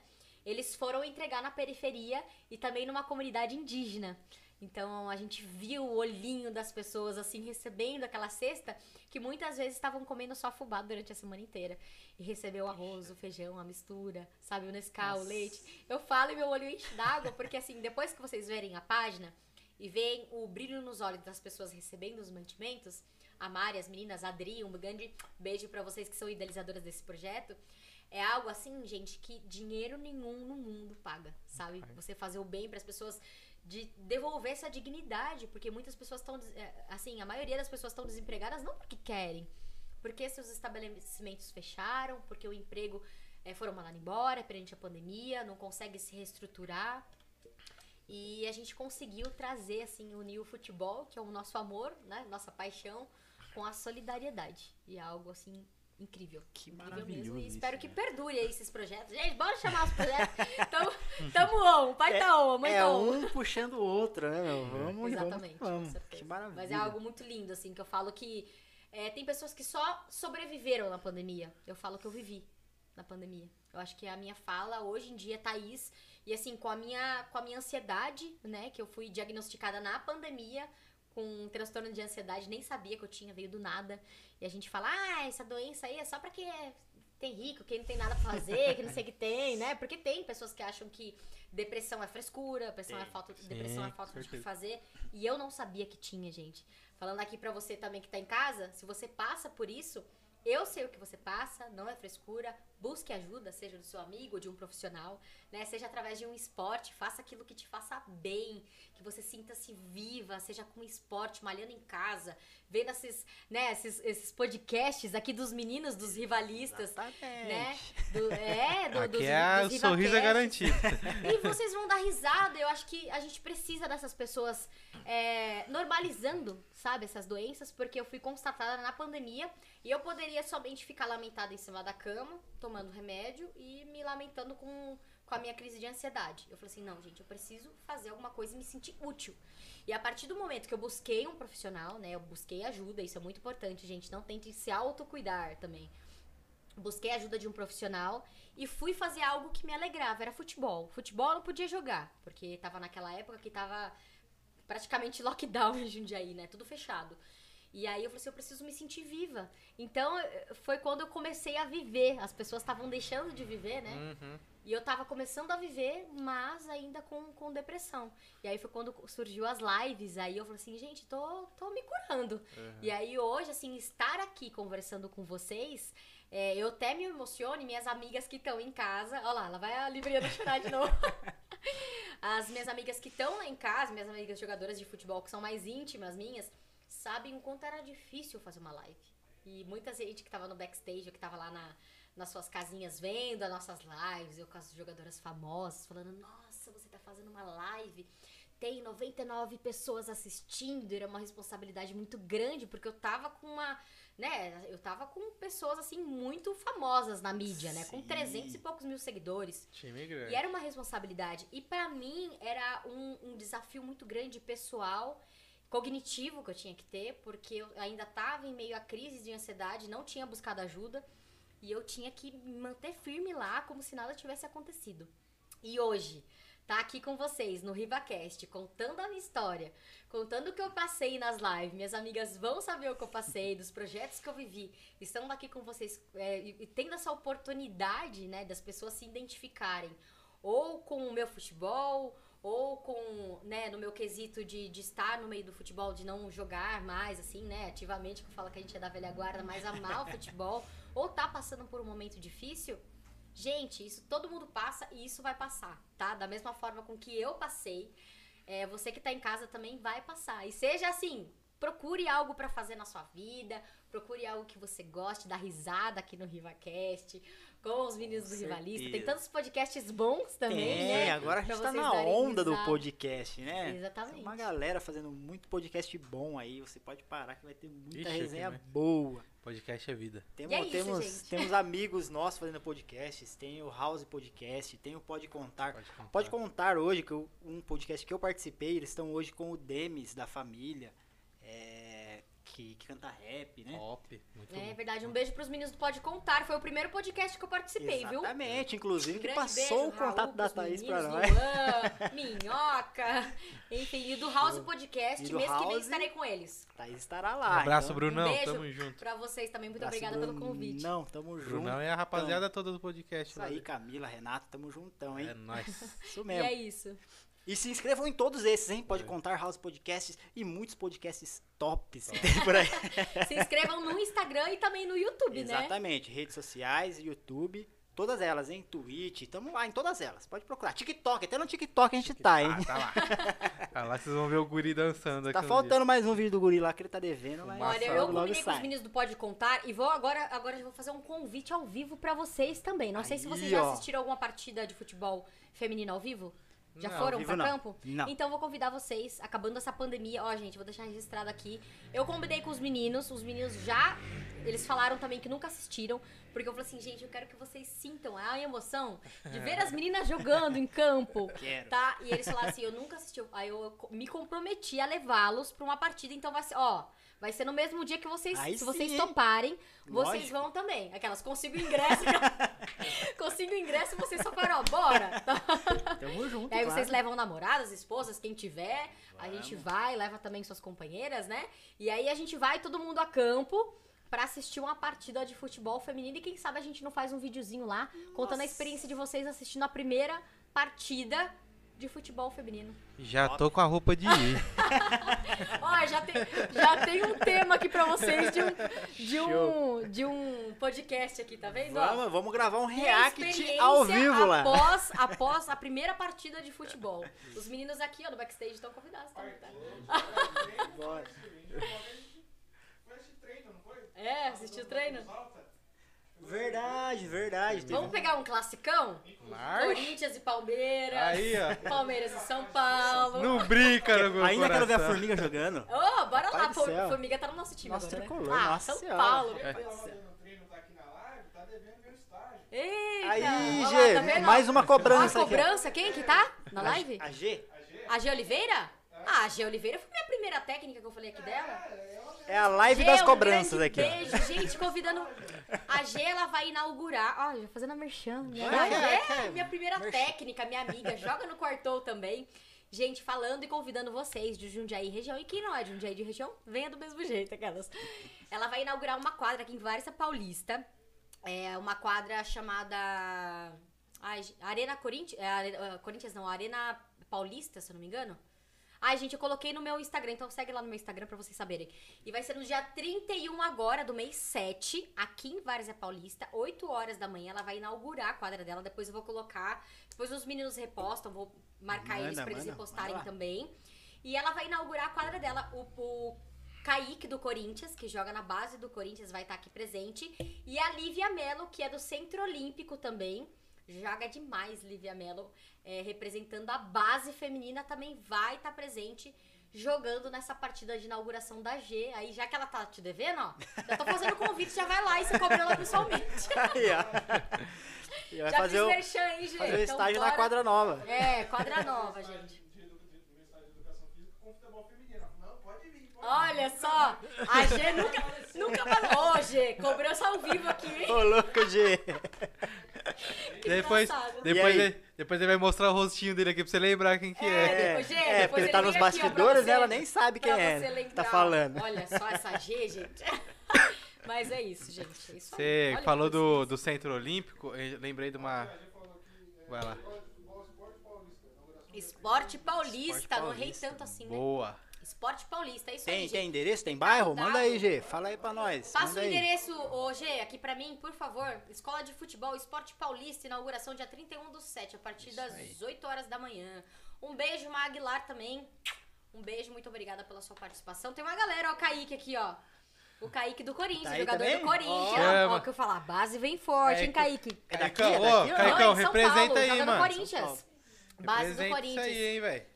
É, ah, é meu pequeno, meu pequeno grande menino, gente. Menino. Cauê Alves, Simone Silvia. Menino do terrão. Aqui? Ricardo, o Ricardo, a Gláucia, Fabiane Santana, um grande beijo, gente. A Dai, Dadá, Daiane Vasconcelos, que me segue. Muito obrigada, viu, pela sua presença aqui. É, o futebol feminino, gente, ó. Vestindo isso a camisa. Vestindo a camisa. Isso aí, G. Rapaziada, quem chegou agora, quem tá acompanhando um pouquinho depois do que começou, eu comentei sobre meu primo Yuri aí. Então, quem quiser dar aquela fortalecida, dar aquela ajudada, o Luiz deixou lá no, na descrição, né? Tá fixado no topo. Isso aí, ó. O link da vaquinha tá na descrição e o, o comentário explicando a situação tá no topo fixado aí, demorou? Tamo junto e vamos voltar aqui. Vou fazer um desafio, então, posso? Pra galera do futebol que tá assistindo a gente? Maravilha. Galera, vaquinha online mínimo 25 reais, tá? É o mínimo da vaquinha online pra você contribuir. Eu desafio todos os meus seguidores, vocês que gostam do futebol feminino, que tá aqui com a gente. Bora fazer esse ato de amor? É, acessa aqui o link que tá passando na telinha de vocês. Acessem lá, bora, gente. 25 reais é o mínimo pra gente ajudar numa causa nobre, por uma pessoa do bem. A gente veio aqui, né? Realmente é uma pessoa que precisa. Então, bora fazer esse ato de amor? Então vai ser o meu desafio pra vocês. Bora ajudar alguém. Hoje a gente pode ajudar. A gente tá aqui vivo, então a gente tem que celebrar o dom da vida. Com Então, certeza. se a gente tá vivo, é porque a gente pode ajudar quem tá precisando. Então, eu desafio vocês, meus seguidores, vocês que gostam de mim, a me dar, então, ó, esse presente de aniversário antecipado. Bora ajudar. Aí sim, ó. É isso aí. aí. No comentário lá de que ajudar na vaquinha lá, independente, deixa lá, amigo da Thaís, tá lá. É isso aí. Deixa um recadinho lá, amigo da Thaís, e bora fazer meu presente de aniversário antecipado, então. Tô pedindo pra vocês essa causa. Link, Pix? lá Tem na Pix? vaquinha tem o Pix. Ah, legal, gente. Tem Pix, hein? Então Tem não pode. Pix. Ó, então no Pix, o, o mínimo da vaquinha, né? 25 Show. reais e pelo Pix. Quem, né, tipo, ah, tá, tô meio caído esse mês, você que tem 5 reais, 10 reais, 15 reais, 20 reais, ajuda, gente. Seja Com qual certeza. ajuda for. Então Qualquer bora valor. entrar nessa causa. Beijão e obrigado desde já pra todo mundo aí, valeu? É isso. Vamos voltar aqui. É, você comentou sobre o Centro Olímpico e essa questão também dos projetos sociais, né? Quando eu trabalhava, eu trabalhei na CCR Autoban e lá eles têm muito projeto também. E a gente ajudou a- as crianças daqui da Casa Transitória de Várzea. Hum, E aí também um posterior depois, junto com o Luiz, é, ele fez educação física. E ele foi convidado, foi para um professor, Luiz? Que é Aquela, aquela- quando a gente foi lá pro Centro Paralímpico, foi o professor que te convidou? Foi o, não foi o Tozinho, foi o Luiz Marcelo, que ele é técnico do futebol plantado de Campinas. Isso. legal. Aí o Luiz falou, vamos lá, tal. Eu falei, mano, vamos, mas tipo, nem tinha noção do que, que era exatamente, né? Ele falou, a gente vai lá pro Centro Paralímpico, vai ter competições lá no dia. E a gente vai lá, tá, vai estar lá no. Como é que fala? Os bastidores aí tem um nome lá, né? O suporte. Ah, enfim. técnica? Como que é o nome? Staff. Ah, no staff, no é, staff, a gente ganhou a camiseta lá, bora dar bug da hora, né? Vamos lá. E, meu, eu não imaginava o tamanho que era aquele centro paralímpico. É um negócio absurdo, cara. É uma estrutura de primeiro mundo, de verdade. É um. É um. É mais do que um bairro aquele negócio, né, mano? É gigante. Caramba. É gigante, gigante. A gente foi de um lugar pro outro, a gente andou, mano, andou, andou, andou, andou e ainda tinha que andar mais ainda pra chegar aí, né?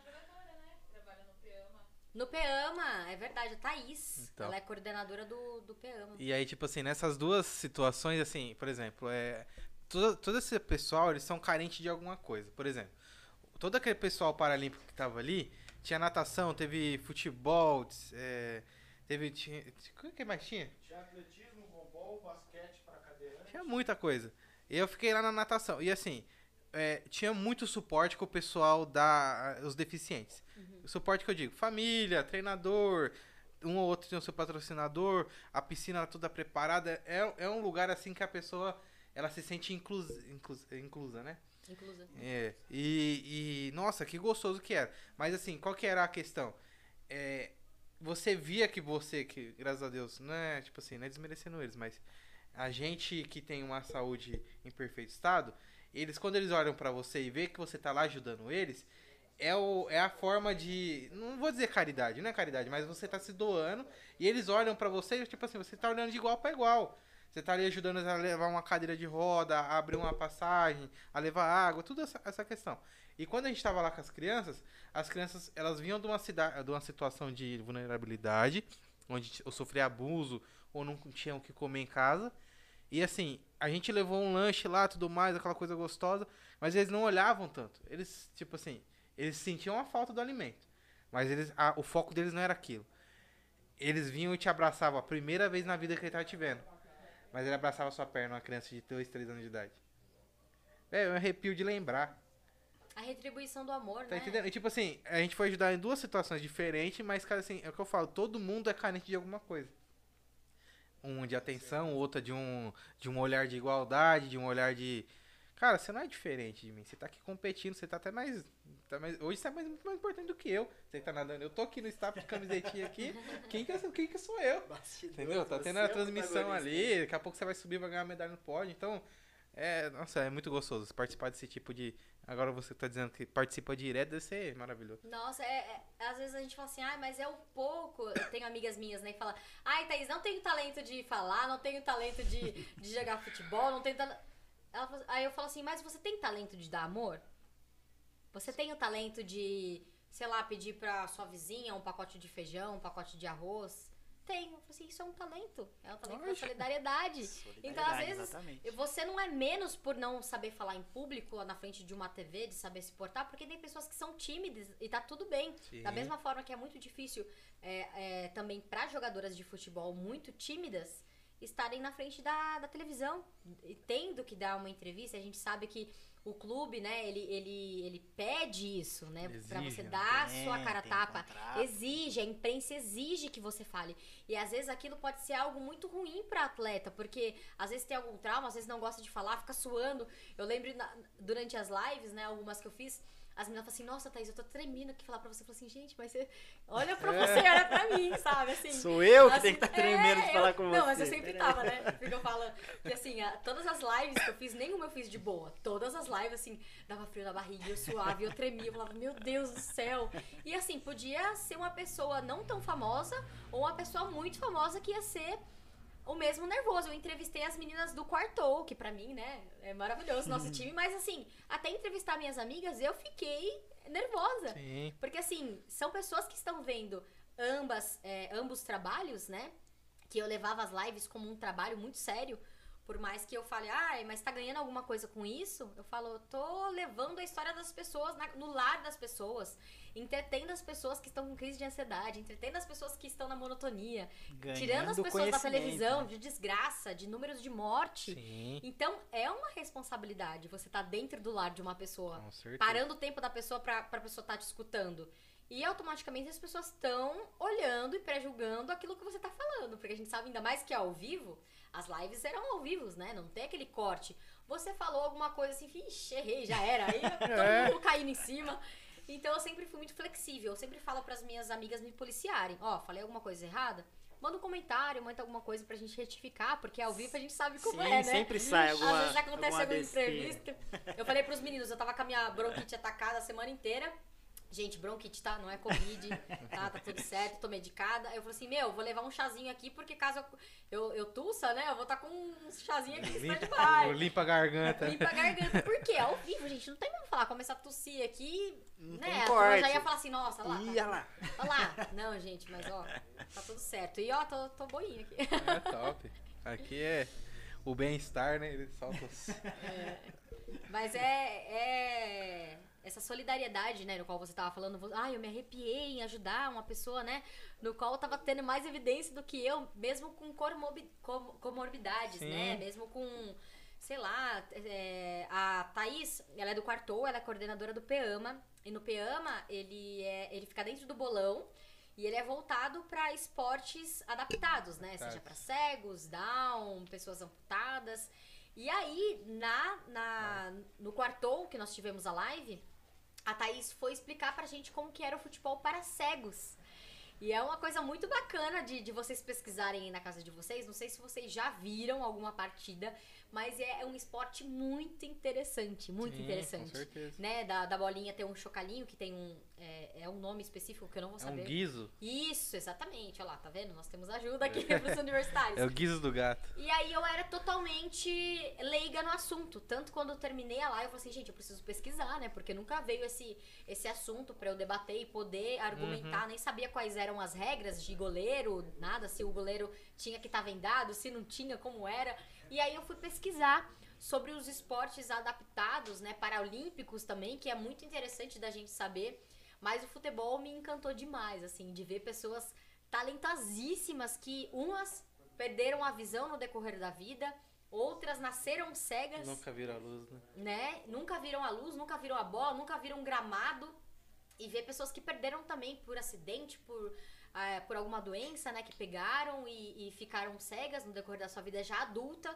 E hoje jogam, não pararam com o seu sonho de jogar futebol, de fazer aquilo que, que eles mais amam, né? De estar dentro de um campo de futebol, de estar numa quadra, né? Dependendo se for campo ou, ou quadra. E que interessante. É, é algo muito, muito bacana mesmo. Sim, sim. Até mesmo de vocês trazerem esse tema aqui, né? Eu sei que tem uma visibilidade muito grande no canal de vocês, né? Graças no VivaCast, de vocês trazerem esse tema, né? Sim. Até mesmo de pessoas que jogam é, o futebol adaptado que a gente Sim. fala, né? É, futebol para inclusive, o- um dos nossos convidados vai ser o. eh, Foi professor do Luiz Lanesef também. Como que é o nome dele? Desculpa. É que é sempre educação física eu ligo a Zef. Mas é o. É, eu chamo ele de Sandro, mas é ela. Campeão olímpico, multicampeão paralímpico mundial de goalball. Inclusive Caraca, tá indo pra. Tóquio também. Ele é. Nossa, Tá que legal. top. E ele. Respons- Assim, representante melhor do que ele aqui não vai ter. Que legal. Já, ah, como fala, já estou com a roupa de. É, ele já.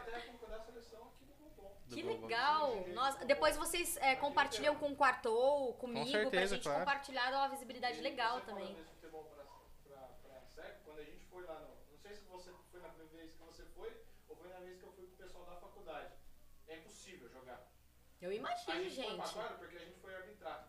A gente também foi. A gente fez o placar e arbitrou a partida. Uhum. Mas a gente tentou jogar antes, o professor falou, tem experiência antes pra você ver.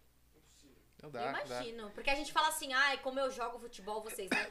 Eu jogo a pelada lá com os meus amigos. Ah, coloca essa venda aí no, no meu olho que eu vou tirar de letra. Gente, imagina! É. Imagina você saber onde que tá a bola, o seu parceiro pra você tocar. Tipo Ó, assim, ó, eu te- a gente ganhou do pessoal da olha só, ganharam, né?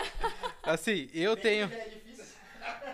Eu tenho pena de quem acredita que quem tem essas comorbidades ou até deficiência nasceu ou adquiriu durante a vida, que essas pessoas são menos. Porque assim, uma pessoa que ela é cega, ela desenvolve a, a audição, Exatamente. o, o, o olfato. Tipo assim, são talentos que, é, que, que eles se aguçam quando a pessoa ela tem uma. E isso até que a gente que, vamos dizer, somos normais, a gente tem uma nossa deficiência, seja. é, com a memória, no meu caso eu tenho a memória muito falha, desde sempre. Eu Ai, a minha também. eu esqueço. Nossa, eu já perdi tanta coisa da minha mãe que ela fica louca comigo. Guarda-chuva? Meu Deus, se o guarda-chuva tivesse sol na hora de ir embora, eu não tinha mais guarda-chuva. Nossa! Entendeu? E assim, aí eu tenho outros talentos, outras qualidades, e assim, tem- tem gente que a memória é muito boa. E acontece com quem também tem a- as comorbidades. A pessoa não tem a mão. O que, que a pessoa consegue fazer com o pé? A pessoa abre, a pessoa toca música, cara. A pessoa Gente, cozinha. mais tem? Eu vejo no dirige. YouTube. Caras tocando assim, guitarra, bateria só com os pés, sem ter as mãos, sabe? Violão. Eu falo assim, gente, eu tô a quarentena inteira tentando sair das quatro notas do meu violão lá, que eu só fico na mesma. E tem gente que faz solo com os pés. Eu falo assim, gente, é A gente. A gente... videogame com a boca. Então, aham. videogame com a boca. Soprando a parada. O cara é Caraca. ele joga soprando. Melhor que a gente. Não, A é- ginasta Laís, que ela é tetraplégica, né? A, Aham. a tetraplegia, ela, você só vai mexer o pescoço. Meu, ela digita com uma pessoa, né? Com, como se tiver, eu acho que mais rápido do que eu com as duas mãos. Sim. E ela digita assim, faz post, tira É, foto. adaptação, é não parar, né? Gente, a pessoa, ela, ela não, legal. ela não aceita aquela condição dela. Ela, ela sabe dos seus recursos e, e se adapta, Você né? se capacita. Eu, eu falo assim, ninguém nasce capacitado. Aham. Você vai se capacitando no Exatamente. decorrer da vida. Às vezes, por exemplo, ah, eu, eu sonho em jogar futebol. Só que eu não sou muito bom. O que, que eu vou fazer? Eu vou jogar basquete? Não, eu vou entrar numa escolinha, eu vou entrar numa escola Sim. base e vou treinar pra. Tem gente que nasce com talento, né? Sim. Que a gente fala que são os talentos natos. No qual, por exemplo, eu já nasci cantando. Eu venho de uma família de musicistas por parte da minha mãe. Então, todos os meus tios tocam ou cantam alguma coisa. Então eu comecei a cantar com três aninhos de idade. Então foi que eu falo foi dom nato, assim, que eu tive e sempre gostei de estar no meio do batuque, no meio do violão, Sim, sim. cantando. Mas tem pessoas que gostam, eu gosto de cantar. O que, que eu vou fazer? Eu vou, né, eu vou procurar algo pra fazer uma aula de campo pra me profissionalizar, pra Sim. saber impostação vocal. E o seu redor, ele te preparou também, porque sua, a sua, seu ouvido escutava a voz da sua mãe, de alguém Tava cantava. naquele E... meio, né? Exatamente. E aí eu, é, essas pessoas acham que por você ter uma deficiência física Isso falando de física, cognitiva, até falando da, da, da Paralimpíada, né? Que a gente é, Aham. que é algo muito bacana e que se é, e é pouco falado, né? De quantos talentos nós temos na, na Paralimpíada. De ver, assim, de arremesso, de basquete, Natação de um nado. que é Gente, de nado, sabe? De nado. Às vezes eu me afogo com o pé de pato. Eu não sei Eu, nadar. eu sei nadar, Eu mas não eu sei. me- quando eu coloco Eu o pé não de, sei nadar. de pato, eu fico meio, vai afobada. marcar uma aula. Mas, gente- parar de falar que ela não sabe que é nadar. verdade, toda vez nada. o não sabe nadar. Olha, eu sei, eu sei nadar, eu aprendi. Me afogando algumas vezes, mas eu aprendi. Mas assim, a gente vê quantos talentos e que, assim, antes da- de ser te- televisionado, né, é, muitos talentos eram escondidos. Eu não sei se é escondidos que, que se utiliza Não, que assim, a palavra, ah, mas não, não, tem o, não não um mostrados, incentivo. sabe? Incentivados. Aí, tipo, Não foram a pessoa, não- descobertos, não a pessoa não sabe que ela vai conseguir, se ela não tem os braços, abrir uma maçaneta ou dirigir. Tipo assim, quem imagina a primeira pessoa que falou, eu vou dirigir? Não tem nenhum carro pra você dirigir, amigão. Depois vem com, o processo, né? Porque assim, também tem aquela questão de. Ué, você nasceu numa família que tem uma condição melhor de vida. Então a pessoa, ô, mano, vamos conseguir comprar um carro, adaptar um carro pra você? Aí vem a primeira pessoa que dirigiu, né? Que não tinha os braços. E.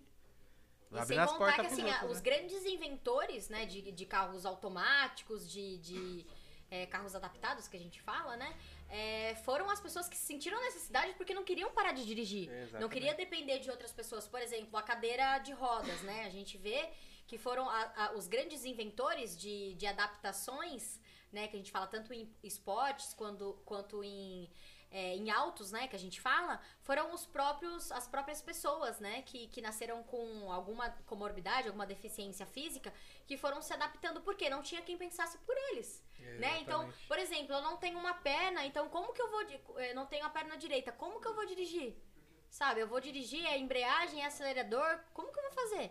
Então teve que vir uma pessoa pra conscientizar, né, a população, falar assim, ô, olha pela gente aqui, porque nós somos Sim. seres humanos, Ou né? talvez até alguém que não tinha essa consciência Até- é, até sofrer um acidente, Até perdeu um um membro. É, mas é, é isso que eu tava dizendo. A, a questão, a- ela, só, ela só fica clara pra alguém.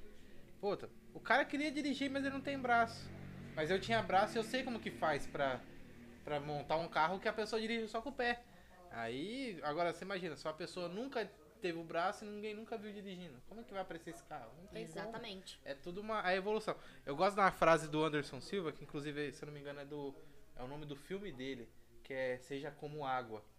A água ela se adapta em qualquer terreno e em qualquer eh, temperatura. Então, tipo, ser como água na vida Nossa, que profundo. é uma ser como água na vida é uma se adapta, cara. Se adapta, evolua independente do seu estado, do seu do seu lugar, da- bonito. tudo, né? A água é a água é vida. RivaCast é, ó, Cultura Nossa! também. Cultura, aqui, né? é cultura, gente. Ó, se vocês acharam que a gente ia falar só de futebol. Não, mas o esporte é isso, cara. Tipo, a gente, que nem eu falei do Anderson Silva, o esporte é inspiração em tudo que. É lógico, tem o lado ruim, tem o lado sombrio, mas o esporte no geral ele é. Ele tem mais a ensinar do que a. Sim, a, a alma do esporte, né? Que Aquilo legal. que A gente tá com a galera aqui da bike esporte, também, ó. A galera da Aí, bike ó. aqui de Jundiaí. Simone, um grande beijo, Si. Beijo. Um beijo a galera da Beijo, bike aqui de Jundiaí. Simone. Participando da nossa live. É. Eu queria mudar um pouquinho de assunto, mas entrar numa coisa assim mais. É. Vamos dizer. Qual que é a palavra? Não é, não é complexa, mas é. Fugiu a palavra? Que mas- Vidal. Acha outra, acha outra. Não, é. Como é que fala? Polêmica. Polêmico. Polêmica, né? Polêmicos.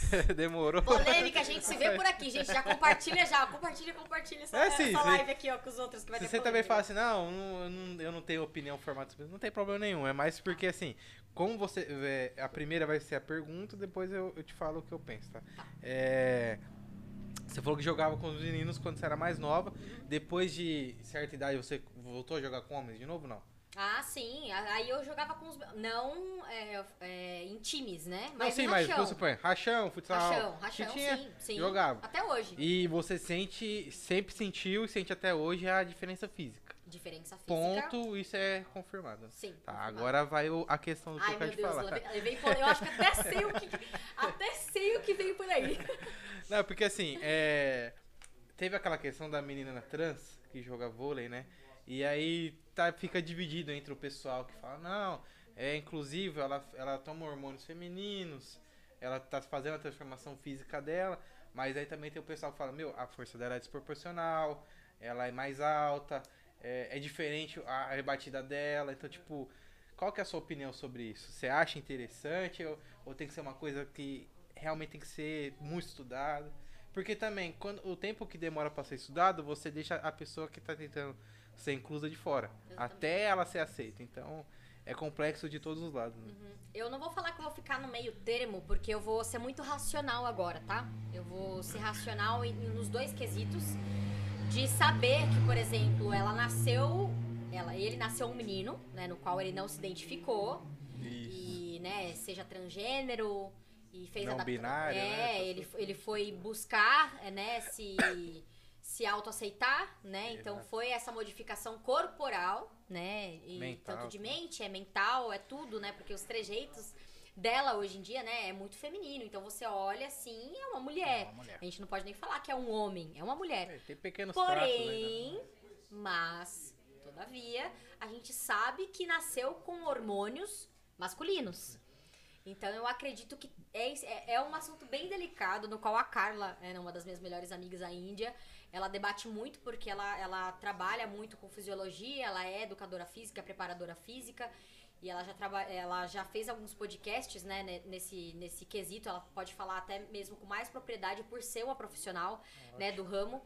Mas assim, a diferença de, de biotipo, isso olhando mesmo por, né, pelo físico, é gritante, né? A gente sabe, por mais que ela tome hormônios femininos, ela é, é, assim, ela nasceu um homem. Sim. Então eu acho que é um assunto bem. Não, não vou falar que eu vou ficar. Se eu sou contra ou sou a favor. É por isso que eu disse. Mas eu acredito. responde e é, é que você- um, é um assunto. Não, não tem problema de falar. É, eu falei mais por questão que você já teve a convivência É. de disputa. Porque, por exemplo, eu, eu joguei salão na época aqui no, no, no Ayrton Senna e tinha duas meninas que jogavam com a gente. Só que assim, elas eram fortes. Uhum. É forte mesmo. E eu também sempre fui pequenininho, então eu não, eu não via que ela sentia tanto. Mas é logicamente que depois você vai ficando mais velho, é mais gritante a diferença, né? E aí fica. Você tem mais propriedade do que a gente falar disso daí, entendeu? E não só também no, no vôlei, né? Nós temos, eu, me fugiu o nome, se vocês souberem que estão assistindo, também tem um caso de, de uma jogadora, né, de futebol é, feminino, no qual ela jogava demais. Me fugiu o nome agora, não vou lembrar.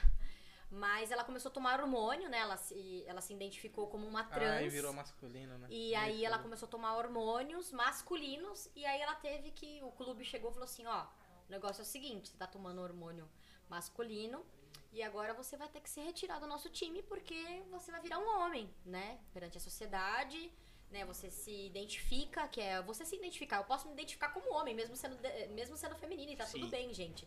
Tá, isso, essa não, não vamos levantar essa bandeira, Sim, porque sim. cada um se identifica da forma com, com que se quer identificar, né? Cada um tem, tem essa autonomia. Eu sempre vou levar, levantar essa bandeira de você, de você ser quem você quer ser. É, isso são né? dois casos Exatamente. opostos, né? Só- Porque uma, exatamente. uma quer jogar pelo feminino É. é homem.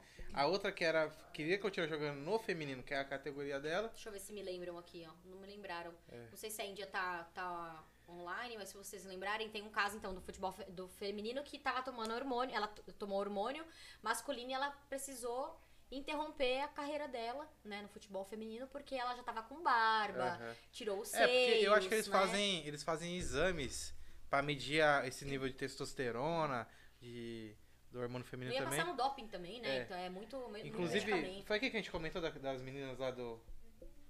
Da. Ou eu, eu vi a reportagem. Do atletismo, eu não lembro, de um, de um país africano. E as meninas, naturalmente, elas produzem muita testosterona. Só. Eu não vou lembrar. Você lembra, Richard? Alguma coisa? Eu tava comentando aqui.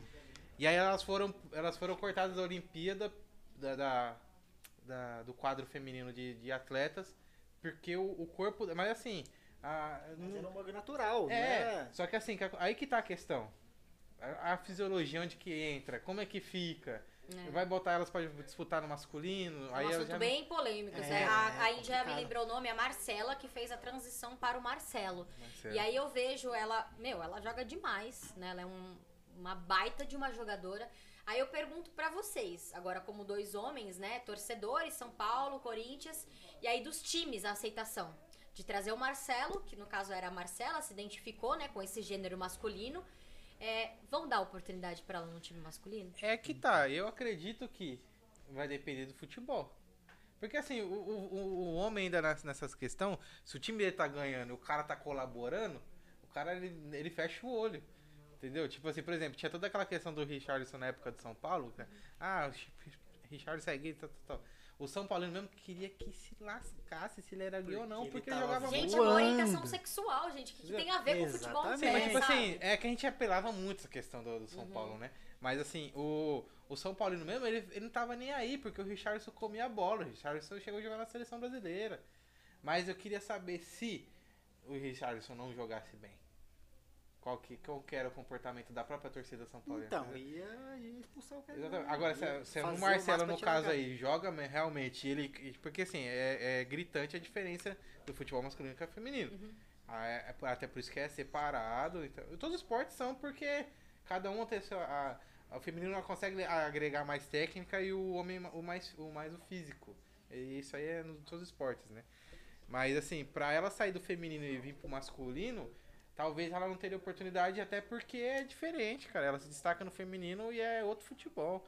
Agora, se ela for no masculino e o- os hormônios ajudarem ela a acompanhar o, o nível do futebol masculino, É, entrar num quesito mais de fisiologia, né? Então, É. se for debater fisiologia de um corpo masculino num não, corpo não como. feminino, é, tem vários profissionais de educação física nos assistindo agora, né? Mas que são minhas gente. amigas até mesmo, né? Que, no mínimo, tô vendo três aqui, ó, que tá assistindo. Vocês têm mais propriedade de falar do que eu, mas eu vejo uma diferença gritante. Sim. É porque Mas, assim, eu, eu né, não acredito sei. Que, que há, muito, há muito a se quebrar, há muito a se falar. Eu acho que é um assunto bem bacana pra gente pesquisar Sim. e ir a fundo, ver como que como eles estão, até mesmo de talvez conseguir uma entrevista com eles. Sim, eu acho bacana. Eu vejo, melhor, né, eu vejo que no, no vôlei, né, ela tem a oportunidade bastante de falar. No caso, o Marcelo, eu nunca. Assim, eu, Thaís, falando de mim, né? Não que tenha falado, mas eu nunca vi uma entrevista dele falando como o Marcelo. Então, Né, falando a transição dele, como foi sair abertas. do futebol feminino, como eu tô agora, quais são as oportunidades, ainda muita barreira pra se quebrar, você ainda sente muito preconceito por ser um jogador de futebol trans, né? Porque a gente sabe que existem jogadores e atletas assim de todos os quesitos e todos os esportes, gente. A gente a gente tá mencionando aqui um dos, né, dois, assim, sim, que é, sim, tem que é futebol e tá mencionando o vôlei, mas imagina quantos atletas bons trans não tem na nossa seleção, não tem no nosso país, não tem no nosso mundo, que às vezes está escondido por conta da sua, né, da, da- da- é, é, dos- por ser transgênero, né, por, por conta da sua orientação sexual, e isso é uma bandeira que está sendo levantada nessa Olimpíada de Tóquio 2021, né, onde nós tivemos é, pessoas mu- muito que levantaram essa, essa bandeira de ser é, descendente de chinês, mas ser negra e ser homossexual e, de- e- e tá carregando a tocha Sim, olímpica, sim. sabe? A representatividade. Eu acho que essa Olimpíada tá vindo represen- representatividade dos negros, dos homossexuais, Ai. dos transgêneros. Então acho que a gente tem que levantar mais essa bandeira, a gente tem que utilizar porque o mundo para, né? Principalmente quando se fala de Olimpíadas. Olimpíadas, é. É o mundo inteiro que tá vendo. Sim. É o mundo inteiro que tá vendo a abertura da, da Copa do Mundo. Então eu acho sim que os atletas eles estão se posicionando mais hoje em dia, né? Porque a, a gente vê antigamente que era, tinha muitas punições de você levantar bandeiras, né? De levantar. é, fazer alguma reivindicação em cima de pódio e você era punido. Sim, E hoje em sim. dia, em 2021, a gente tá com. A gente tá, né, a gente fala assim, passinho de formiguinha, mas a gente tá tendo essa liberdade, tá conquistando uma liberdade maior de se falar sobre. De atletas, né, de mulheres sendo. é, sendo porta-voz mesmo, sabe? De sendo, representati sendo representatividade da galera que tá em casa, Sim, sim. Eu sou homossexual, eu tenho minha família, eu sou atleta, ou eu sou gay, eu sou homossexual e tenho minha família. E tá tudo bem, gente. Você ser gay, você ser lésbica, você ter sua família, você ser heterossexual. Então as pessoas, eu acho que tudo que foge um pouquinho do padrão estipulado pela sociedade, no nosso padrão, nosso convívio sociocultural, do qual a gente falou lá de 1920, que futebol era cômico uma mulher jogar, né? A gente fala ainda desse, desse preconceito que a gente vem quebrando as barreiras, né? Mas eu acredito que tá bem melhor do que antigamente. Porque na minha época que eu jogava, eu lembro que muitos amigos meus falavam assim: Ó, Thaís, você tá jogando futebol Cuida, eles falavam literalmente esse português que eu vou falar pra vocês, gente. Você tá jogando futebol, cuidado não virar sapatão.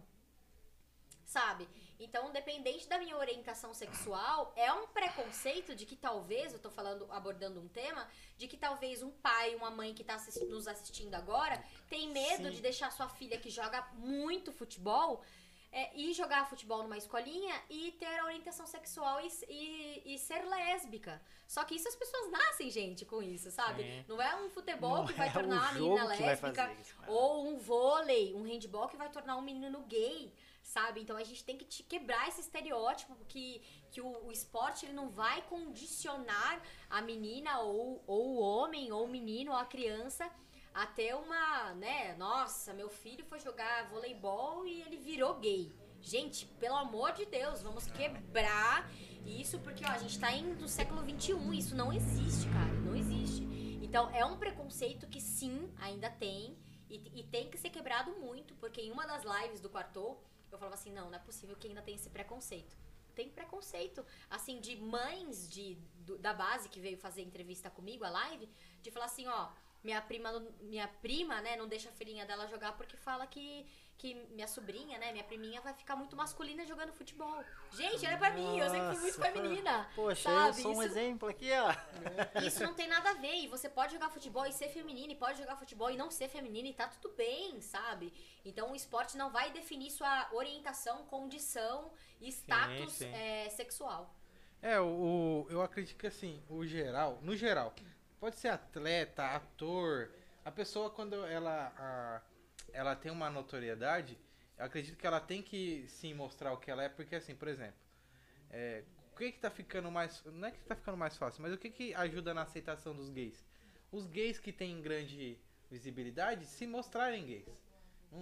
Antigamente, ti- por exemplo, o cara tinha medo de, de falar da sua sexualidade, medo de perder um patrocínio, medo de ser punido pela federação, nem você falou. Hoje, por exemplo, os ginastas, ah, o, o, o Diego Hipólito, né? É gay. Aquele outro, o japonesinho também, brasileiro. Que foi, Ai, não que vou foi saber também. o- É, eu também não. Sabe quem que era o Da branquinho, ginástica né? olímpica? É. Sei, sei O- qual. Gay também.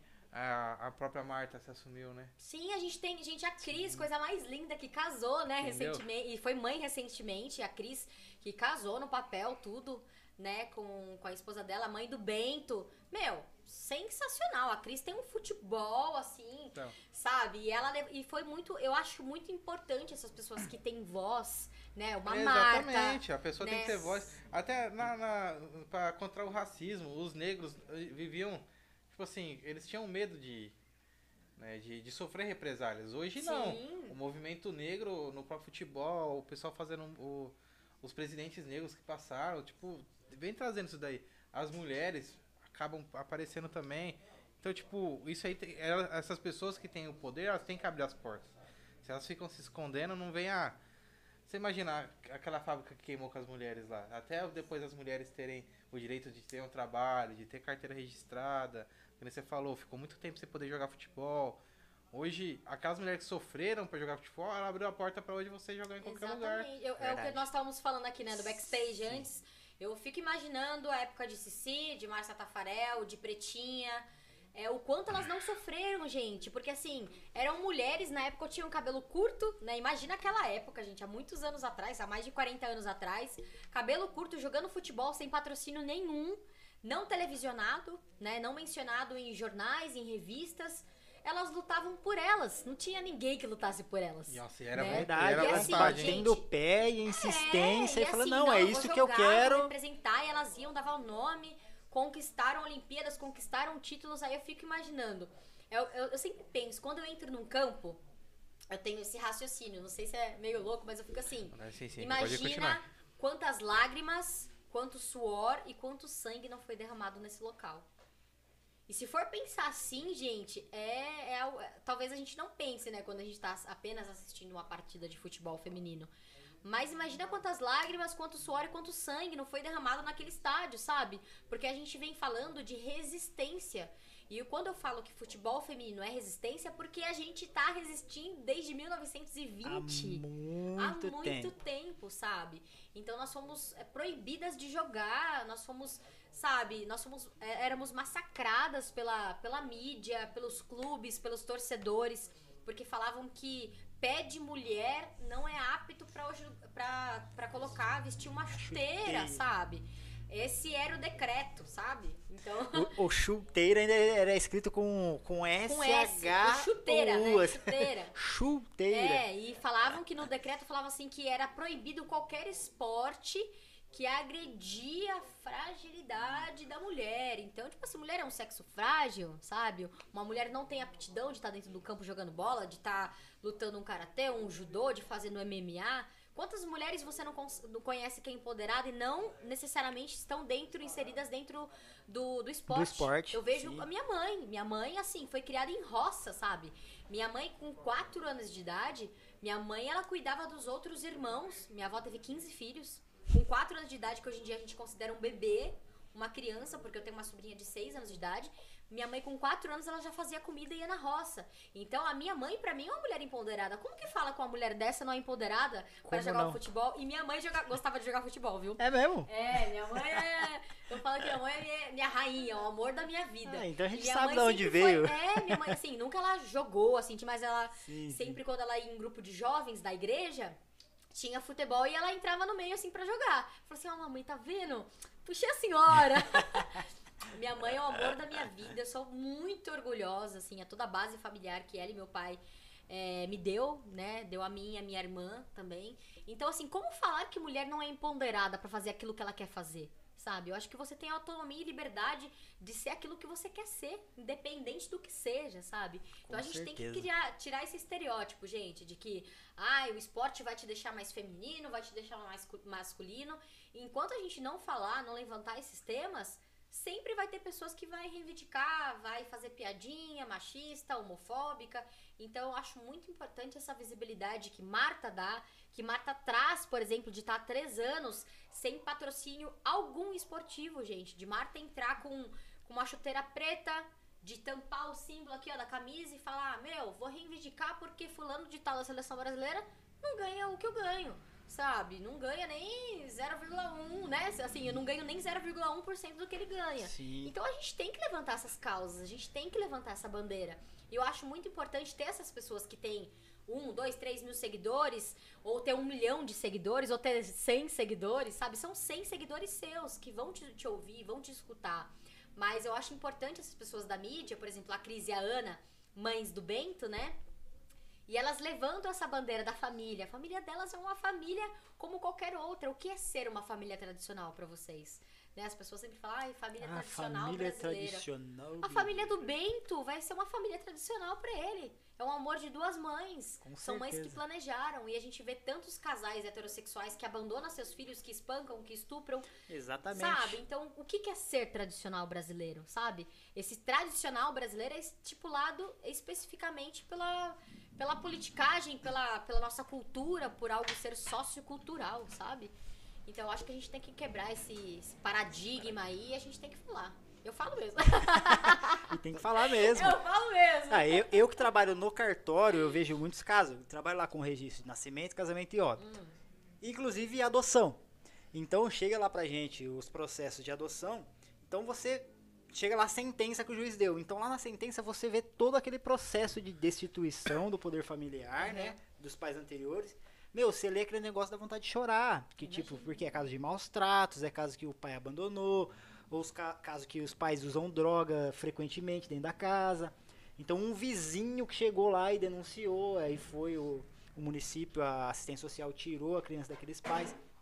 E tipo, tiraram dos pais, ficou com assistência social e colocou para adoção. E aí vem um casal homoafetivo e adotou aquelas crianças, dois pais, duas mães, não importa, que vai dar muito mais assistência, muito mais amor do que se ela tivesse convivendo naquele ambiente que ela estava anteriormente. Então, meu, a gente tem que parar com esse negócio de, de preconceito e. Cara, não, não existe isso, cara. Eu só, eu só sou a favor só da, da- do filtro ser bem feito. Ah, Porque sim. independente do casal ser homoafetivo ou não, tem quem tem, a, tem a- quem tem a capacidade de fazer mal. Tipo assim, Pra você adotar uma criança, tem todo um processo. Uhum. E não é fácil.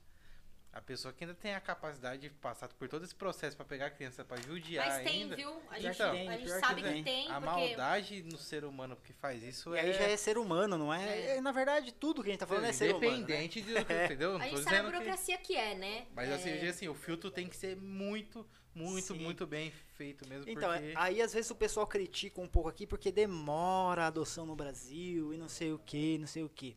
Às vezes demora por esse tipo de coisa, porque na Lógico, verdade tem que passa por esse É a filtro. proteção da criança, cara. Passa Se ela por tá com o Estado, ela tá protegida. Ela vai... O pessoal vai largar a- o, o, o assistente social que assina esse papel do casal que tá sendo... Ele tá sendo responsável pela integridade dessa criança Exatamente. futuramente. Então, Integridade física, psíquica, formação, né, da, do ser, né, que ele vai ser lá na frente. É uma responsabilidade muito grande. E a Glau aqui, olha, é uma seguidora minha, um beijo, Glau. Ela tá falando assim: meu pai foi meu maior incentivador no esporte. Graças a Deus, pois para cada fala preconceituosa que eu recebia nas quadras em casa, eu tinha o colo do meu maior exemplo de homem e hombridade. Que bonito, Ah, que Glau. show. Parabéns. parabéns aí. O que é meu era dele? um pouquinho ao contrário, viu? Tem o nome dele? É, qual que é o nome dele? Glau, pa- é, passa aqui pra gente pra eu falar o nome. Nossa, Então, beijo, parabéns Glau, pro seu pai, viu? aí. Que bonito. O meu, no caso, eu lembro que eu falei pra vocês que meu pai, ele tinha um pouco de... Não vou falar preconceito, mas ele não gostava porque eu me machucava muito. Receio.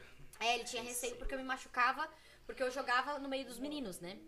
E aí a minha mãe sempre foi a minha maior é, incentivadora de falar, não desiste, é isso que você gosta. Minha mãe ia pros meus jogos. Hum. Gente, se eu contar pra vocês, eu jogava no meio dos meninos, minha mãe ia com bexiga.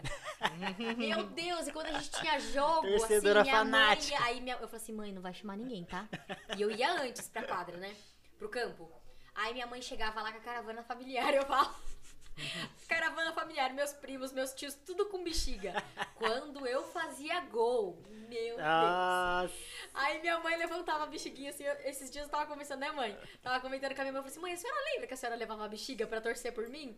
E assim, naquela época era o maior mico. E hoje eu tenho o maior orgulho de falar: meu, minha mãe ia me assistir. Sim. Porque tem muitos atletas que falam assim: meu, nunca tive a oportunidade dos meus pais me assistirem, sabe? Lógico que é. Você vê como que é bobo, né? e minha mãe criança, tava né? lá com a bexiguinha. Ah, eu não É, queria minha mãe aqui, mãe. nossa. Minha velho. mãe ficava assim, é minha filha, é minha filha. Eu, mãe, dá uma segurada, dá uma segurada. Minha mãe, minha filha, é minha filha. Aí eu, meu Deus, e hoje, eu- olha só como que fica no nosso inconsciente, né? Apesar de, de, de ser muitos anos atrás, eu tinha, sei lá, tipo, 11, 12 anos na época, eu lembro. E isso me marcou de uma tal maneira que eu sempre tô presente na vida da minha sobrinha. Minha sobrinha tá lá fazendo uma apresentação de qualquer coisa, né? Eu tô. Oi? Falou o nome? Josias, um beijo, seu Josias. parabéns, seu Parabéns Josias. pela formação da Glaucia. parabéns, cara. E a minha sobrinha vai fazer qualquer coisa, eu tô lá, né? Ai, a tia ama, não sei o que tem. Aí minha, minha sobrinha fica, Tata, olha o mico, Tata. Ela tem seis anos. E ela é minha única sobrinha, o amor da minha vida, né, Alice? Tia te ama. Ela é meu orgulho, ela toca, ela canta, ela é super talentosa. E aí ela vai falar e eu vou lá, eu falo assim, gente, eu sou minha mãe na época, minha mãe era assim, eu tô assim com a minha sobrinha. Porque eu acho que a gente tem que incentivar, por mais que eles falem, ai, é mico, isso vai ficar no consciente dela, sabe? Nossa, a minha tia ia assistir minhas apresentações e torcia por mim. Então, gente, você que tem um filho, independente se seja filho, sobrinho, né, filho postiço de coração, Afilhado. amigo, afilhado, vai, incentiva, seja uma apresentação na escola, seja um futebol assim, ó, que ele vai jogar aos domingos que não tá valendo nada, mas pra ele aquele momento vai ser muito importante. Vai, E vai às vezes marcar. uma palavra de você falar, nossa, você joga mal, hein? Você é ruim. Isso pode traumatizá-lo, e agora falando mais na minha área, pro resto da vida. Né? Às vezes lá na frente, a- a- às vezes ele vai ter um bloqueio no futebol, às vezes vai ter um bloqueio na vida, um bloqueio pra qualquer tipo de esporte, e vai ser por uma fala que ele escutou de uma Sim, pessoa no qual ele certeza. amava. Então a gente tem que ter, assim, a gente tem, tem que ter muito cuidado naquilo que a gente fala pras pessoas que a gente ama, seja direta ou indiretamente, né? Que a, que, que a gente abra a nossa boca pra construir, não pra destruir. com Eu sempre falei isso. É, eu não tenho filho, mas até minha filhada lá e é desse jeito aí que você falou. Eu- ela ainda não participa de muitos eventos, mas ela faz aula de ukulele, ukulele né? E quando ela posta os vídeos, meu Deus do céu, velho. Eu viro babão do caramba. É absurdo demais, é muito gostoso. Gente, eu, eu, falei assim, eu vi o horário agora e falei assim, nossa, a gente tá falando até agora, mas eu falo, hein? eu falo. Mas aí, quando a o gente fala intuito daquilo é que a gente esse. ama, a gente nem vê, né? O tempo passar, porque a resenha é sempre muito gostosa. E um assunto vai acarretando ao outro e vai puxando ao outro. Você, Mas nossa, o é intuito gostoso. é esse. Mas aí você falou, você deu dicas agora aí, né, pra todo mundo e tal. É, psicologia, você se formou em psicologia? Você Então, cursa? É, na verdade foi assim, eu me formei, é, eu fiz propaganda e marketing, né? Na época eu tive uma oportunidade na, no meio hoteleiro de, de fazer propaganda e marketing. Atuei, já, já me ajudou bastante porque eu sempre trabalhei com TV, desde pequenininha. Eu comecei na TV assim com uns 15 anos de idade. Caramba. Tive quatro anos um programa ao vivo na TV Século XXI, que era um programa é, religioso, chama Madrugada de Bênçãos. Era da meia-noite às três horas da manhã, ao Com vivaço. 15. Isso com uns 15 anos, é. Ih, E a gente ficou durante uns quatro anos. criança, é, 15 anos. criança, você acha só? E assim, era, era religioso, né? E todo mundo falou assim, ah, quem assistia vocês? Gente, muita gente tem sono, muita gente assistia. Então era ao vivo, então eu cantava no programa, né? O menino do Pode Contar não assistia. É, Ele exatamente. confessou. Ele assi- você viu? Ele me assistia. Verdade, a galera chegava da faculdade, ligava na TV lá e meu pai apresentava também. Sempre tinha um Que padre legal, ou uma pessoa ministrando oração. Eu cantava e ministrava também orações, palavras de autoajuda, porque tinha muitas pessoas que ligavam de madrugada.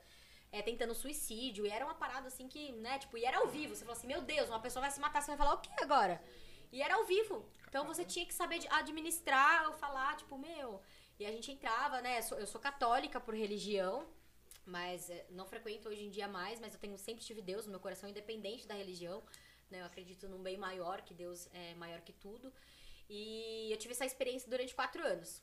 Aí me formei em pedagogia, né? Eu falei assim, e nunca pensei em lecionar, né? Num, assim, de estar em sala de aula, de lecionar. Eu pensava em fazer pedagogia para trabalhar na área de psicopedagogia, que é uma área que eu sempre gostei. Eu já fui voluntária durante quase um ano no Amarati, que é em Jundiaí, que é com crianças com Down. Então eu fazia trabalho voluntariado. Era uma área que eu sempre amei, sempre fui apaixonada. E aí eu me, me formei em pedagogia, né? Aí eu falei assim, meu, eu preciso de novos horizontes. Meu primo tava indo pra Argentina pra fazer faculdade de medicina. Eu falei assim, ah, vou pegar o bonde aí, vou, né? Vou nesse, nesse bonde. Aí foi quando eu fiquei lá na, na, na Argentina, né? Que eu fui me especificar em psicopedagogia. Não terminei, né? Mas é algo que eu, que eu pretendo voltar pra terminar. E agora, no, eu falo que um vai agregando ao outro, né? Porque o propaganda e marketing agrega muita pedagogia, que agrega também na psico, no qual né, eu comecei a estudar, que agrega também agora no jornalismo esportivo. Que na quarentena eu tive a oportunidade de fazer dois cursos, no qual eu quero seguir aí minha carreira, se Deus quiser. Ó, tô Legal. on, hein, gente? Me notem. quero seguir aí na área do jornalismo esportivo, então fiz dois cursos na, na pandemia, no qual me agregou demais. Pretendo o próximo fazer pela CBF, é o que eu quero fazer, né? O jornalismo esportivo. É, estamos nos planejamentos, porque a gente sabe que, que tem que ter um planejamento financeiro muito grande, porque são cursos caros, né? Acho que todo mundo sabe, não são cursos baratos, mas é investimento, é um investimento. E eu pretendo fazer. Então foi isso. Então eu- tô mais específica agora, quero me aprofundar na área de, de, na área de apresentação, como apresentadora. Já tive um programa de televisão, né? Um televisão web. Era, o, o programa chamava Conexão com Thaís Oliveira, que era na TV Vitória. Então era um programa muito interativo, muito legal. Era daqui, da região mesmo? É, de Jundiaí. Na verdade, fica em Campo Limpo, né? A, a TV mesmo, a emissora fica em Campo Limpo Paulista, no qual eu tinha um programa chamado Conexão com Thaís Oliveira. Então, tinha várias reportagens. Eu fiz reportagens, por exemplo, com, com pessoas do, da terceira idade, da idade mais madura, né? Com a Dona Maria, por exemplo, que ela era conselha tutelar do idoso aqui de Várzea Paulista e pulava de sky coaster, assim, sabe? Então, passou por mim, assim, pessoas icônicas, maravilhosas, que eu tive essa experiência e também já tive a oportunidade de ficar um tempo no Rio de Janeiro, morei um tempo no Rio de Janeiro com a minha tia, então trabalhei um tempo no Projac, na Globo. Eu era aquela, eu falo, elenco de apoio, então eu já fiz Passione, Grande Família, Malhação, eu era aquela que você piscasse você nem me via, mas eu tava lá, entendeu? Famoso Eu figurante? tava lá, isso, o famoso figurante fixo. Mas eu falo assim que, gente, eu já trabalhei de tanta coisa na minha vida, assim, de vendedora, de estoquista. Nossa, de, de- eu falo assim, de- eu quase, sou quase um severino. Caraca, Né? Tava precisando faz de trabalho, tudo. precisando de dinheiro, eu ia lá.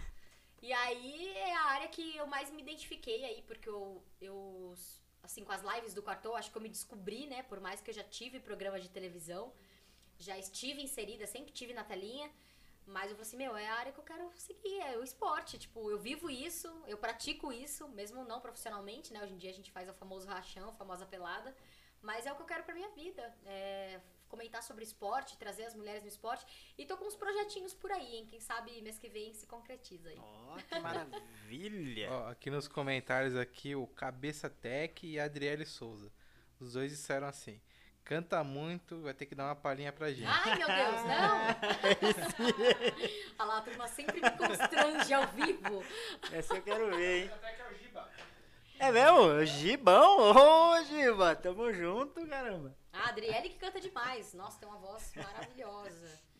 É, meu, fala muito bem, manja muito, vai dar super certo. Ô, Cabeça Tech? Qual, como É que o Giba. dele? Cabeça Giba. até que é o Giba. Muito obrigada. Me segue lá no Instagram. Ó, se tiver indicação, eu tô procurando, tá? Emprego na área, fazendo merchan. Mas, O Giba trabalha em cartório também, disputou campeonato Ah, mas de tem cartório contatos, com a né? gente. Mas Tem. contatos é tudo, Com então. certeza tem. mas é isso, gente. Eu falo que esse meio esportivo a gente cria vários laços e pessoas assim de todos os jeitos. Lá no quarto eu falo assim, gente, tem zootecnista, tem massoterapeuta, tem engenheira, tem profissional de educação Ia. física, tem psicóloga. Então eu falo assim, gente, nosso time é completo. Tô com uma dor aqui, fisioterapeuta, massoterapeuta. Aí tô precisando construir uma casa, tem engenheira. Então a gente fala que é inúmeros talentos que eram essas jogadoras, né? E que hoje em dia a gente atua em outra área, mas é muito gostoso essa troca de experiências em diversas áreas que a gente tem, porque quando a gente junta pra conversar, não dá nada com nada, mas a gente se entende. É a famosa resenha pós-futebol que sempre tem, né? A Carla falou assim: canta logo. Ai, meu Deus, olha só. É o cavaquinho ali, ó. Cavaquinho, eu não sei se fosse o ukulele, aquelas... Eu também não saberia, né? Tô aprendendo, tô aprendendo, tô aprendendo. Mas depois a gente dá uma palhinha aí. Ai, meu Deus. Aí, agora sim, hein? Galera animou. Vai, tem uns, dá uns 10 minutinhos aí pra vocês mandarem o que você quer- que vocês querem que ela canta aí. Ah, é isso. Manda o que vocês querem que eu cante. Manda no. Pida, pida, pida. A, a Gláucia, o job disse. Olá, canta logo. Isso, a minha personal aqui, ó, está incentivando. Muito obrigada. Além de eu estar dolorida do treino de ontem, ela está incentivando ao mico, ao mico nacional.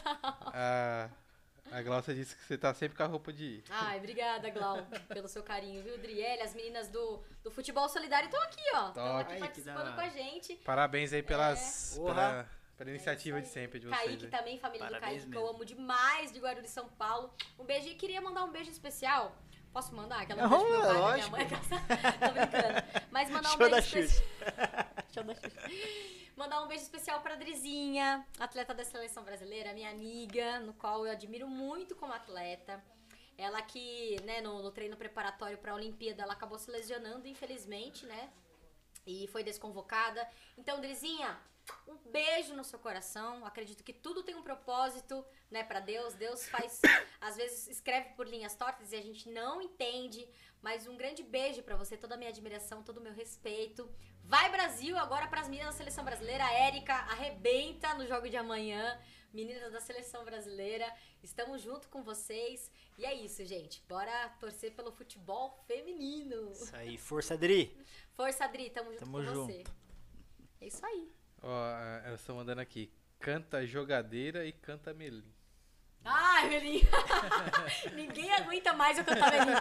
Não, elas estão mandando isso porque isso daí elas estão rindo da minha cara. Porque a Melinha é uma É das poucas músicas que eu sei tocar no violão, entendeu? Aham. Aí toda vez que a gente tá em resenha, pós-futebol, em churrasco, eu vou cantar. Eu falo assim, ah, vou cantar Melim porque eu sei as meninas. Ai, não, pelo amor de Deus, eu não aguento essa música. Chega só, dessa. Só toca essa música, só, Thaís. Ah, mas a gente. Mas eu vou cantar ouviu, né? jogadeira. Ó, vou cantar em homenagem a Cacau. Um beijão, Cacau, que fez essa, essa música aqui. E eu acho que ela representa demais é, as mulheres é, jogadeiras mesmo, sabe? Top. Então, Cacau, admiração pela sua composição com a Gabi também.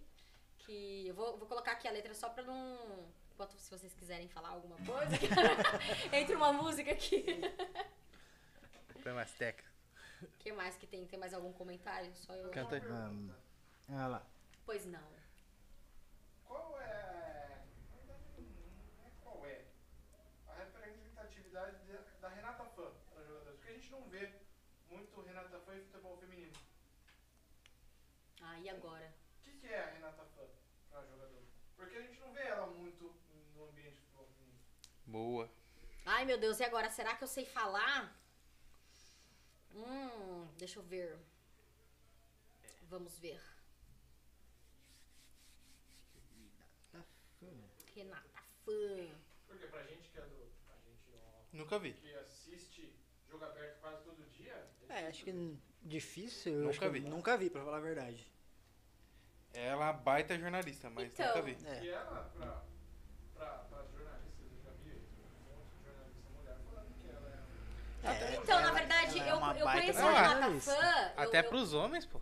Até É, não, é porque assim, a Renata Fã, ela começou, se eu não me engano, tá? Só, só pra recapitular aqui. Ela começou como modelo, né? Ela é uma. Ela, ela é uma pessoa muito bonita, né? Assim, esteticamente, você olhando visualmente, nossa, toda uma loirona, né? Alta, magra. Então, esteticamente, era uma pessoa que sempre chamou muita atenção. Eu lembro agora, eu tava vendo a letra da música, mas eu lembro agora que da academia do Palmeiras, inclusive com a G, a G tá, tá assistindo aqui, não sei se a G tava, mas eu sei que o. o o Júnior tava, na época que eu jogava no Palmeiras. A gente foi num programa dela da Record, né? E no qual tava uns jogadores do Corinthians, do Palmeiras. E foi meu primeiro contato que eu a vi pessoalmente. Eu falei assim, nossa, que mulher linda. Eu fiquei encantada, assim, sabe? Enorme. Só que assim, eu acho que a beleza dela, eu acho que. Eu acho que ela fica muito su- superficial daquilo que, tipo, ela, ela domina aquilo que ela tá falando, sabe? Falando. Eu não sou ativamente, não acompanho ativamente referente ao futebol feminino, mas falando aquilo que eu sei, daquilo que eu vivi, daquilo que eu vi. É, eu acho que a beleza dela é somente uma consequência daquilo que ela é. E infelizmente acredito que ela recebe muito preconceito por parte, né, talvez pelos homens, por ser uma mulher muito bonita e falar assim: nossa, isso daí é só um rostinho bonito, não deve saber nada de futebol. E eu acho que ela debate muito bem, né, na mesa redonda no qual ela fala. E sempre ela tem muitos bons argumentos e não é de uma simplesmente rostinho bonito e no qual, tipo, ai, tô estudando aqui pra saber sobre o futebol é, masculino ou feminino. Eu acho que ela tem essa troca muito boa, até mesmo porque ela, ela lida, né, e convive com caras, assim, espetaculares que foram grandes jogadores do futebol masculino, né? Então, se, eu- se você falar pra mim, ai, qual a relação da Renata Fã com o futebol, eu acho que fo- sobre o futebol feminino eu não tenho propriedade pra te falar.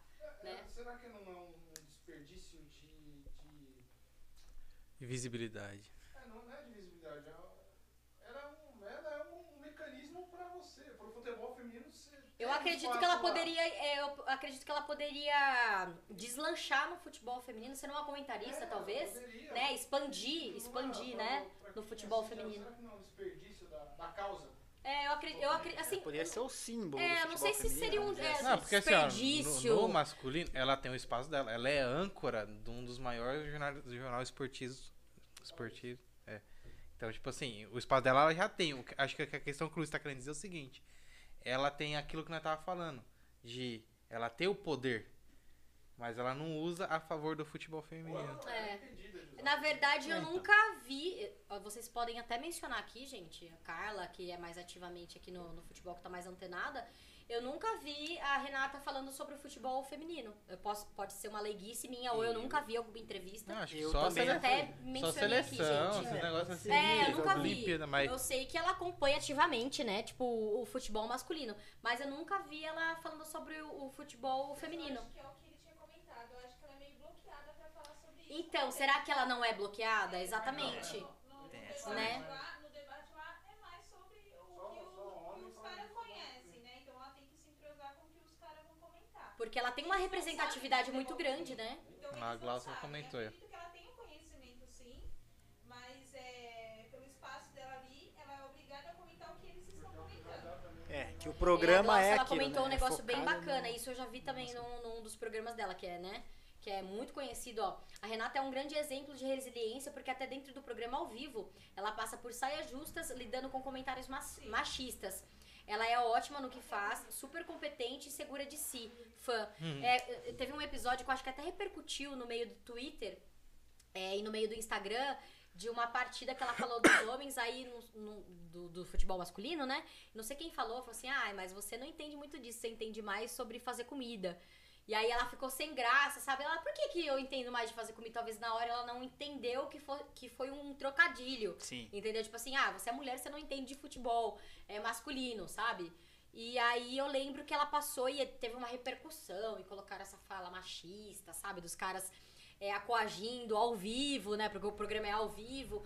E aí, assim, e na, e na hora ela riu, ela ficou super. Você vê que a mulher ela fica super constrangida, mas ela conseguiu dar a volta por cima, assim, entendeu? Então eu acho que, que talvez seja é, uma das mulheres que eu acho que ela teria muita representatividade para com o futebol feminino e deveria se, se explorar mais. Mas acredito que há uma causa aí por trás, né, no backstage que a gente não saiba, no qual talvez ela não possa comentar sobre o futebol feminino. Porque a gente vê tantas atletas, né, de, de grandes emissoras, seja Band, Record, Globo. Por exemplo, a Aline Calandrini, ela é uma ex-atleta de futebol. Por você ser uma ex-atleta de futebol, falando diretamente daquilo que eu convivo e vejo no Twitter e vejo e sei por amigas, né, por, por noticiários e por ela expor também no Twitter. A Calan, ela, ela tem é, essa, não dificuldade, mas por ser uma figura pública, primeiramente, porque ela já era uma jogadora muito famosa, já tinha muitos seguidores e agora ela é comentarista de futebol formada em jornalismo, né? Super competente para estar ocupando aquele cargo lá na, na Rede Bandeirantes. Mas, por exemplo, ela tá como comentarista, ela não tá como jogadora Calan. E às vezes ela vai ter que comentar, por exemplo, ó, o Silvio foi meu companheiro aqui de, de time, mas ele não fez uma partida boa. Eu achei que o Silvio foi fraco, ele não deu o máximo, errou o pênalti. sei lá. ela é comentarista, gente. Ela vai ter que falar. É o trabalho dela. Aí o Silvio faz o quê? Ah, a Calana é mais minha amiga. Ficou chateado, porque a Calana tá metendo pau em mim, porque antes jogava comigo, agora tá metendo pau em mim. Então as pessoas não sabem distinguir um pouquinho disso, sabe? Um pouquinho não, muito. Então eu vejo essa dificuldade por conta das comentaristas e do jornalismo esportivo. Falando numa amplitude. Você, por exemplo, ah, eu sou jornalista esportiva, eu sou, do- eu sou São Paulina. Nossa, por isso que muitas vezes, tanto árbitro quanto jornalistas, é muito difícil você falar Revelar, qual né? time você, você joga. Porque uma coisinha a mais, por exemplo, que Calan fala, ó lá, tá puxando sardinha pro, pro time dela porque ela é corintiana. Entendeu? Então a gente vê que tem esse, muito preconceito. Não sei se no futebol masculino também tem isso, Com né? certeza. Mas no feminino tem demais. E porque por isso a gente tem bastante atletas que são ex-atletas e comentam hoje em dia, né? São comentaristas, são narradoras, super competentes. Elas estudaram pra estar lá, gente. Então, não são tipo, ai, se aposentou como atleta porque não rendia, agora caiu de paraquedas aqui. Gente, pra você ser uma jornalista, você tem que estudar no mínimo cinco anos, no mínimo cinco anos, fazer pós em jornalismo esportivo, dentre outros cursos, pra você estar capacitada de estar em frente de uma câmera. Então, assim, sabe, é bem complicado. Então, acredito que, que no quesito da Renata, talvez seja isso. Talvez, não sei se é um preconceito por parte do, do futebol masculino, por ela ser muito inserida no futebol feminino, no masculino, e não poder estar inserida no futebol feminino por, nossa, vai queimar a nossa, nossa visão aqui. Ou talvez o seu profissionalismo, não sei te dizer. Mas é, é bom a gente se aprofundar e talvez começar a questionar lá nas redes sociais, tipo, hashtag Renata Fã no futebol feminino, né? A Gláucia su- é sua amiga, né? Isso. Ela, ela disse que já viu nas poucas falas dela, mas ela já disse sobre o futebol feminino. Entendi. Acredito Sobre que, que seja em poucas falas, né? Eu não tive É. a oportunidade. A, a, Aí ela disse em assim, casa, eu vou procurar até. saber. ela até frisou assim, também já falou sobre essa desvalorização. Então, tipo, quando ela falou, ela já falou que tem desvalorização. Então, automaticamente ela já deixa claro que ela é brecada, assim. Ah, sim, com Certeza, certeza. Aqui o Cabeça até que também tá falando, né? Thaís- o que a Thaís falou é verdade. A Renata poderia contribuir muito para o futebol feminino, mas não só ela, tem muitas outras, ajudaria muito. Sim. Então eu acredito que tem muitas outras jornalistas e até mesmo comentaristas, né, no qual elas são inseridas no esporte em geral, não somente pro, pro, pro futebol, né, que poderia sim agregar muito a visibilidade do, do futebol feminino. Isso aí. Posso fazer mais uma pergunta? Pode? Não só, Ai, meu pode, Deus do céu! não só pode como deve. Ah, só, só, você não vê. Aqui. aqui, a gente não falou da mulher. Ela, É. batom, chuteira e marca. Fala um pouquinho sobre o que as mulheres do futebol feminino, o que representa a marca pra vocês. Ah, eu acho que eu- foi o que eu falei pra vocês, né? Ter a representatividade da marca, seja numa Copa do Mundo, no qual entrou com um batom vermelho, sabe? Empoderada, com a chuteira preta, sem nenhum patrocinador, né? Ela tá sem patrocinador esportivo há três anos. É, o mais recente dela, sem ser esportivo, foi a Avon, né? No qual teve aquela repercussão daquele batom na Copa, na Copa do Mundo, que o batom que não saiu e tornou ícone. E ela foi também garota propaganda da Avon. Mas a Marta, ela vem assim, gente, bola de ouro, né? Assim, é representatividade não só pra nós, mulheres de 31 anos, 32, 33, 34, mas pras criancinhas, você falar de futebol, quem é a rainha? Quem é a rainha do futebol feminino? A turma vai falar Marta, sabe? Tem Formiga também, né? Que a gente sabe que tá na sete sétima Olimpíadas dela, assim, icônica. A Marta tá na quinta Olimpíada dela. Mas a repre- representatividade, é, eu acho que é o seguinte, é equidade. E equidade é o quê? É o senso comum, é ser igual, sabe? Por que tem essa, essa distinção de futebol masculino para futebol feminino? A Marta, ela, ela é artilheira, sabe? Igual a Cris. A Cris foi a maior artilheira entre Copa masculina e feminina, futebol masculino e feminino. Você acha que ela ganha a mesma coisa que o Neymar? Jamais. Gente, a maior Chega artilheira da história. Estamos falando de uma icônica. Cristiane, sabe? Eu acho que ela Cristiane- ganha menos que o Pará, velho. Gente, ela é, ela é icônica. Então, quando a gente fala de uma, de uma Marta com a representatividade que ela tem, com o número de seguidores que ela tem, já começa aí, né?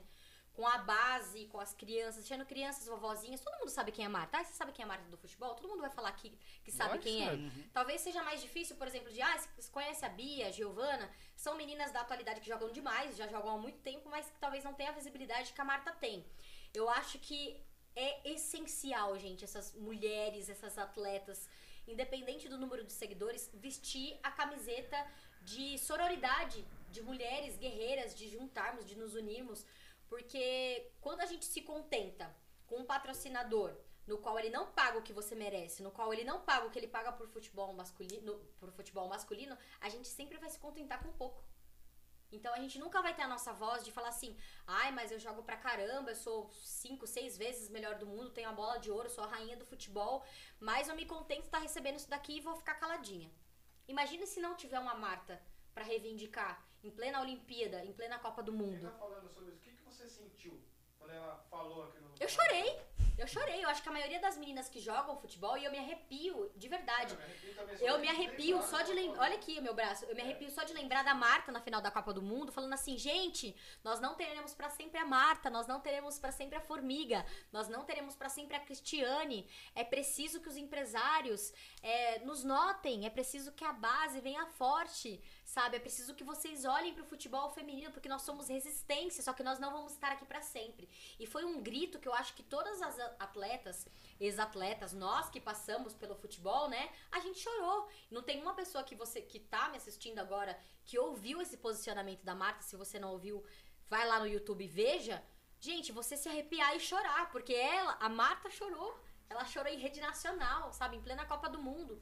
Independendo de classificação ou não classificação, a gente sabe que elas têm um posicionamento, uma visibilidade muito grande. E Marta entrando com uma chuteira preta, apontando, sem patrocinador, entrando com um batom empoderada de mulher, eu tô aqui, eu sou dona da bola, sou jogadora, sou jogadeira, eu jogo desde pequenininha. A Marta, ela começou a jogar com os primos dela, né, na rua de casa, também assim como eu. E assim, quantos sonhos não são é, enterrados? Então acho que o grito dela vai muito além de um batom e de uma chuteira. O grito dela vem sororidade, vem equidade, vem lugar de mulher onde ela quiser, dentro ou fora de campo. Então acho que a gente tem que reivindicar sim sabe, é, sobre tanto essa, esse quesito de patrocinador, né? A gente vê grandes mulheres talentosas, Cacau, um beijo do Corinthians, sendo patrocinada pelo, pela Brahma, das meninas sendo patrocinadas pela Adidas, pela Nike, pela Umbro, pela Volvo, de grandes marcas, que assim, se eu falar pra vocês, é, não precisa de muito, tá? Mas assim, de 5 anos atrás, de 10 anos atrás, a gente não tinha grandes marcas apoiando o futebol feminino Antártida, sabe? Tipo, Guaraná Antártica. É, assim, é coisa assim que a gente vê e fala assim, caraca, como o futebol evoluiu. E evoluiu por quê? Porque teve que deu cara tapa. Tem pessoas que deram a cara a tapa tanto para patrocínio quanto para assédio não, com as meninas entrarem lá com a faixa da pia. E a pia ela tem essa autonomia, né? A gente tá falando de uma técnica que vem de três vitórias aí. 2008, 2012 campeã, né? Olímpica de ouro pelos Estados Unidos. 2016 pela Suécia, Suécia com prata. Então a gente, ela tem, ela dá essa autonomia para as jogadoras levantarem essa bandeira e as jogadoras entrou com assédio não. Então eu acredito que todos esses posicionamentos com base do futebol feminino, ele é um start para base, para as menininhas que estão vendo lá, que legal, eu não vou passar por isso, eu não vou passar por assédio em clube, eu não vou ficar quieta se meu treinador der em cima de mim, eu não vou ficar quieta se eu receber é, palavrões preconceituosos quando eu estiver jogando, eu vou, eu vou ser empoderada, eu vou estar aqui, eu tenho uma estrutura, eu tenho quem, quem torce por mim, eu tenho uma nação que, que torce pelo futebol feminino. Então eu acho que é isso. Eu acho que a Marta, não só Marta, Formiga, Cris, Érica, outras atletas, Bia Zanerato, várias, Cici, Márcia Tafarel, Pretinha, que são ex-atletas, mas que trazem essa representatividade, tipo de Cici fazer o primeiro gol em uma Olimpíada, sabe? De levantar a taça olímpica. É muita representatividade, cara. Será que vocês, assim, vocês seguem essas mulheres? Sabe? Então eh, fica o nosso questionamento também. Onde que estão essas mulheres? Cadê o primeiro time feminino que esteve na- nas Olimpíadas? O primeiro time feminino eh, brasileiro. Onde que estão essas mulheres? Então acho que eu acho que é mais que uma chuteira e um batom. Eu acho que é, sabe, olhem, é um grito, olhem pelo futebol feminino. Porque a gente tá falando de uma, de uma comunidade sociocultural totalmente, totalmente preconceituosa. É o Brasil. Não é o mesmo que os Estados Unidos das meninas que nascem com o futebol no pé. Uma menina nasce nos Estados Unidos, ela não, na, ela não ganha uma boneca. Ela ganha uma bola. E os meninos ganham uma bola de futebol americano. Então a gente vê como que é algo cultural. Lá nos Sim. Estados Unidos, no- o futebol mesmo, ele não é um, um esporte masculino. É o futebol americano, que é masculino. Então, o feminino lá, a gente vê o incentivo das universidades fazendo de tudo pra você ah, ganhar bolsa e jogar pela universidade deles. Então, eu acho que é esse paradigma que a gente tem que quebrar, é esse paradigma que a gente já vem quebrando há um tempo e que a gente tá quebrando nessa Olimpíada também. Da Marta, mais uma vez, tá reivindicando, tampando o símbolo de camiseta, vindo com batomzão vermelho, vindo com chuteira black lá, sem nenhum patrocínio, de falar, olhem pra gente que a gente não quer migalhas, não. A gente quer Sim. direitos igualitários, né? A gente quer igualdade. No futebol feminino e em outros esportes também, seja no biquíni, do, Futsal mesmo. do futsal. Fu- Gente, o futsal não é um esporte olímpico. A sabe? Mandinha, A melhor do mundo, não sei Gente, a quantos melhor anos. do mundo, sete vezes, gente, a Mandinha, sete vezes melhor do mundo. E a gente tem um esporte que não é olímpico. Por quê? É falta de patro- patrocinador? É falta de visibilidade? É o quê? Fica esse questionamento, sabe? Nós temos as melhores do mundo na nossa seleção. A Mandinha é uma delas, gente, não batem ela há sete anos. Sendo sete vezes a melhor do mundo. O que tá precisando pra ela estar numa Olimpíada? O que tá precisando para as meninas do futsal estarem mostrando o, o talento delas em quadra? E, meu, as meninas jogam demais. Falcão. Gente, a gente tá falando de um esporte que não é anos-luz. A gente tá falando de um esporte que vem há muito tempo, sabe, sendo questionado e ninguém fala nada. Só que ninguém vai fazer nada se ninguém se pronunciar. Então, por isso que eu acho muito importante o posicionamento das meninas. E isso vem sendo feito dentro da sendo dentro da comissão técnica, né, é, para com a seleção brasileira e tanto no individual também. Eu acho muito bacana ver tipo uma comissão técnica da, da seleção brasileira composta por mulheres. Né, de, de não- de não ser uma obrigatoriedade, de ter que ter uma médica, de ter que ter uma, uma pessoa na comissão técnica por obrigatoriedade, e sim por competência. E isso nós temos demais, né? Seja, seja técnicas, seja fisioterapeutas, seja preparadoras físicas, seja auxiliar técnica, nós temos muitas mulheres competentes no nosso país e no qual a gente tem que valorizá-las. Acho Sim. que é isso. Eu vou pagar de advogado diabo aqui, né? Como sempre meto louco, mas. assim, é só pra. Não é deixar claro, mas é. É uma coisa que assim. é, a maioria deve ter em mente que é o fato que é. Mas é, obviamente vocês buscam o espaço de vocês. É, tanto. Não é, o financeiro, ele é é, é o que torna. Palpável, né? a situação. Tangível. É, porque quando vem cifras maiores, a gente vai levando o nível, né? Na comparação do que a Marta, que foi inúmeras vezes melhor do mundo, com o salário do Neymar, que não foi nenhuma vez melhor do mundo, né? Mas, o que eu digo assim, é, o que às vezes a- as pessoas que vão falar, né, resenhar sobre isso, elas não levam em consideração por quê? É consumo. O que o Neymar leva a, a, a, a Nike a vender na época, que hoje é na Puma, não é o que a Marta levaria as mulheres a consumir. Porque o consumo da mulher no futebol é menor. Isso aí eu tô falando de números, não tô falando de o que a mulher é, é menos importante, a Marta é menos importante que o Neymar. A Marta, ela é, é a maior todos os tempos. A Marta é o que o Pelé foi pro Brasil. Então, só que assim, a, a pessoa que justifica na questão dos números, dos valores, essa diferença, ela não pode levar em consideração. Porque a gente tá falando de negócio, a gente tá falando de marcas. O que o PSG ganha dinheiro com venda de camisa, patrocínio, não chega nem perto do que os times que a Marta jogou. Então, quando a gente vai falar só de salário, é muito delicado de é, o, que, o que cada um proporciona para as marcas que tá que tá sendo patrocinado. Agora, o que eu acredito que, independente que ela seja dinheiro ou não, ela tá reivindicando, é igualdade na hora de trocar a ideia de, de chegar nesses valores, né? Tipo assim, como você falou, eles não querem mi- migalhas. Então, se uma marca como a Nike chegar na, na Marta e falar, Marta, ó, você vai fazer tantos patrocínios, você vai aparecer tantas propagandas, como a própria Clear faz. Inclusive, ela estava sendo patrocinada pela Clear e ela estava lá junto com o Cristiano Ronaldo, junto com o Fred, que é o Pelé do YouTube, né, no, no, no, no- no termo esportivo. Então, ali ela se sentiu, é, opa, tô com o homem, tô com o robozão, e eu sou eu que do... Tá, tá os dois iguais ali, né? Então, eu acho que é isso. Tipo, pode até ter sido que o cachê dos dois tenha sido diferente. Mas ela se sentiu igual a ele, do mesmo nível, na, na hora de, de, de ser representada pela marca, né?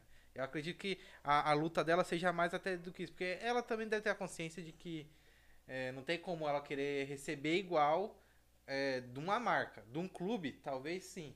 Mas da marca que onde, é, vamos dizer, o contrato deve, ter, deve ser em cima de porcentagens. Então, puta, o que o cara vende no esportivo, até porque o consumo é maior. Aí até que foi uma jogada gigantesca da Avon de vender o batom, por quê? O, o, o batom, meu, independente, ela pode jogar com o batom, não tem problema. Você mas pode é, jogar maquiada, né? É, As mas é voltada pra mulher. Ah, jogar maquiada, eu jogava, gente. é a mesma coisa, entendeu? Por exemplo, se vai uma maquiagem pra homem no Cristiano Ronaldo, não ia vender pra Avon, mas vendeu pra ela. Então aí ela pode chegar com um cachê maior na, na Marta do que ela deve ter vendido desse batom aí que não sai. Nossa, muito. com Entendendo? Então, é, é- acho que essa, esse que é o quesito. As, as marcas entenderem que ela pode levar a questão feminina pro pra patrocinar. Por Exatamente. exemplo, uma mulher não precisa ficar esperando da Nike um material, porque a chuteira ela já vai ser vendida automaticamente porque ela já ela tá é o uso da pessoa. Agora, por exemplo, uma faixa, a, as coisas, os, os outros acessórios, né, da, que, que as mulheres podem usar, como a própria maquiagem, né? É. Mas é isso, eu acho que, que é muito importante o posicionamento desse- desses grandes talentos aí que nós temos no, no futebol feminino. Exato. Que música você vai cantar, bem? Já Eita! O Melim tá ali já. Colocar- Sério mesmo que vocês vão colocar aí? É, você vai botar o karaokê. Vai colocar o karaokê? Ah, não, mas se for karaokê. Qual? Ah, então bora colocar jogadeira, homenagem pras meninas aí, ó, do futebol Tem no feminino. YouTube aí? Bora? Vamos ver se tem karaokê dela. Fala aí o que aconteceu aí. Jogadeira. Nossa, gente, quem sabe faz ao vivo, hein? Lá eu pagando mico ao vivo. Cacau, me desculpa se eu errar. Tem uns trechinhos aí que é difícil jogadeira, hein? Ó, já saiu vitória feminina no tatame. Já saiu. Ó lá, a Carla tá falando aqui também. Os caras poderiam dar uma moral, mas esperar isso dos jogadores brasileiros difícil na maioria. São poucos que falam. Então também por parte do, do futebol masculino também dá essa visibilidade É, pras o- meninas, né? A própria Glaucia falou que ela achou o máximo o Richard ter falado que tava louco pra conhecer a Marta. Você acha E que legal? Então, e o cara tá, tá com a 10. Nossa. Não, é louco. ou Pelé, você acha que eu quero conhecer o Pelé? Não, tá vendo? É. Eu quero conhecer o Pelé, eu quero conhecer a Marta. Assistir crescer, assistir a Marta. E olha, primeira mão aqui, ó. Temos uma vitória feminina no tatame, nas Olimpíadas. A, Glau acabou de, a Glaucia acabou de nos atualizar aqui. Que legal, meu. Olha lá, tem bola. mesmo, olha lá. Tem, tá aqui, Vai. Será que vai dar meu tom aqui? Eu vou ficar de ladinho. vou- a câmera vai me pegar se eu ficar de ladinho pra ver? Não, não. Mas ali é só o playback. Ai, meu Deus! Será que eu vou saber? Eu vou cantar só um pedacinho. Pega a tá? letra aí e vai lá, vai ficar só tocando o instrumental. Muita calma nessa hora, gente. Estão ao vivo. Ai, meu Deus. Aqui, ó. Pode olhar. Jogadeira. Bora, vou pedir pra, pras meninas repostarem depois, hein? Fazendo. eu cantar jogadeira ao vivo, sem Fazer os, ensaiar. fazer os cortes. Meu Posso Deus. perder, calma aí. Bora. Não posso perder, bora lá. Bora Dá- lá. dá Porque os- tem um comecinho aqui, ó, que ela fala. Dá tal, os direitos autorais aí. Olha lá, olha lá, tudo gravando meu, meu mico, meu mico ao vivo, gente. Vocês viram o quanto de câmera que tem aqui, ó. Ela tá cantando. Vou cantar em cima então? Aí o playback, eu acho que é o playback. Aí começou, é o payback mesmo. Quer Ixi, voltar? volta, volta, volta, volta. Eu achei que ela, que ela fosse comer. Não, ela. Com... Ô louco, Cacau, não sabia, não tava preparada. Peraí. Eu achei que eu fosse falar essa parte. Essa Bora. música é dedicada a todas aquelas meninas que sonham ser jogadoras de futebol. Jogadeira. Desde pequena, muito preconceito. Aqueles papo futebol não é pra mulher. Mas aprendi a dominar o peito. Pôr no chão e responder com a bola no pé. Sempre com a molecada correndo na rua. É ligeiramente de minha panela é sua. Não quer saber de brincar brincar na escola. Só quer saber de driblar. Tá Qual é? Qual é? Futebol não é pra mulher. Eu vou mostrar pra você, mané. Joga a bola no meu pé. Qual é? Qual é? Futebol não é pra mulher. Eu vou mostrar pra você, mané. Joga a bola no meu pé. Eita, peguei tão errado, hein? Mas tá bom, gente. Tá bom, tá bom, tá bom. Cantou Tá bom. muito. Eita, peguei tão errado. Me desculpa aí, ó. Agora eu vou, ó, só vou cantar um trechinho de uma música que eu falo que ela é muito brasileira. Eu acho que, que se engloba muito no, no quesito Olimpíadas e nós brasileiros que gostamos de futebol, que lutamos por essa causa, que é aquela lá assim, ó. Viver e não ter a vergonha de ser feliz. Cantar e cantar e cantar a beleza de ser um eterno aprendiz. Eu sei, ah, eu sei que a vida devia ser bem melhor e será. Mas isso não impede que eu repita. É bonita, é bonita e é bonita. Viver oh, e não ter a vergonha de ser brasileiro. Cantar e cantar e cantar a beleza de ser um eterno aprendiz. Eu sei, ah, eu sei que a vida devia ser bem melhor e será. Mas isso não impede que eu repita. É bonita, é bonita e é bonita. Vai, Brasil! Aê! O controle aqui. Você tá Gente, maluco. meninas do Jogadeira, me desculpa, eu peguei semitonada aqui, ó. Peguei outro tom, mas tá do bom. céu. Que que é isso? Que isso, O cantora Valeu, público vai à loucura aqui. Ai, agora eu fiquei nervosa, viu? Meu Deus, deu frio na barriga agora. Quem sabe faz ao vivo. Tá maluco. Erra ao vivo também, mas tá bom. Ó, cada vez mais time grande aqui nesse canal. Você tá maluco, velho. O nível só sobe, pai. Não, o Silvão vai ter que contar a história de quando você chamou ela. O que, que ela falou? Eu comentei na última live, né? Falando, não, a- o- o- falando esses convidados que você leva aí É. e tal.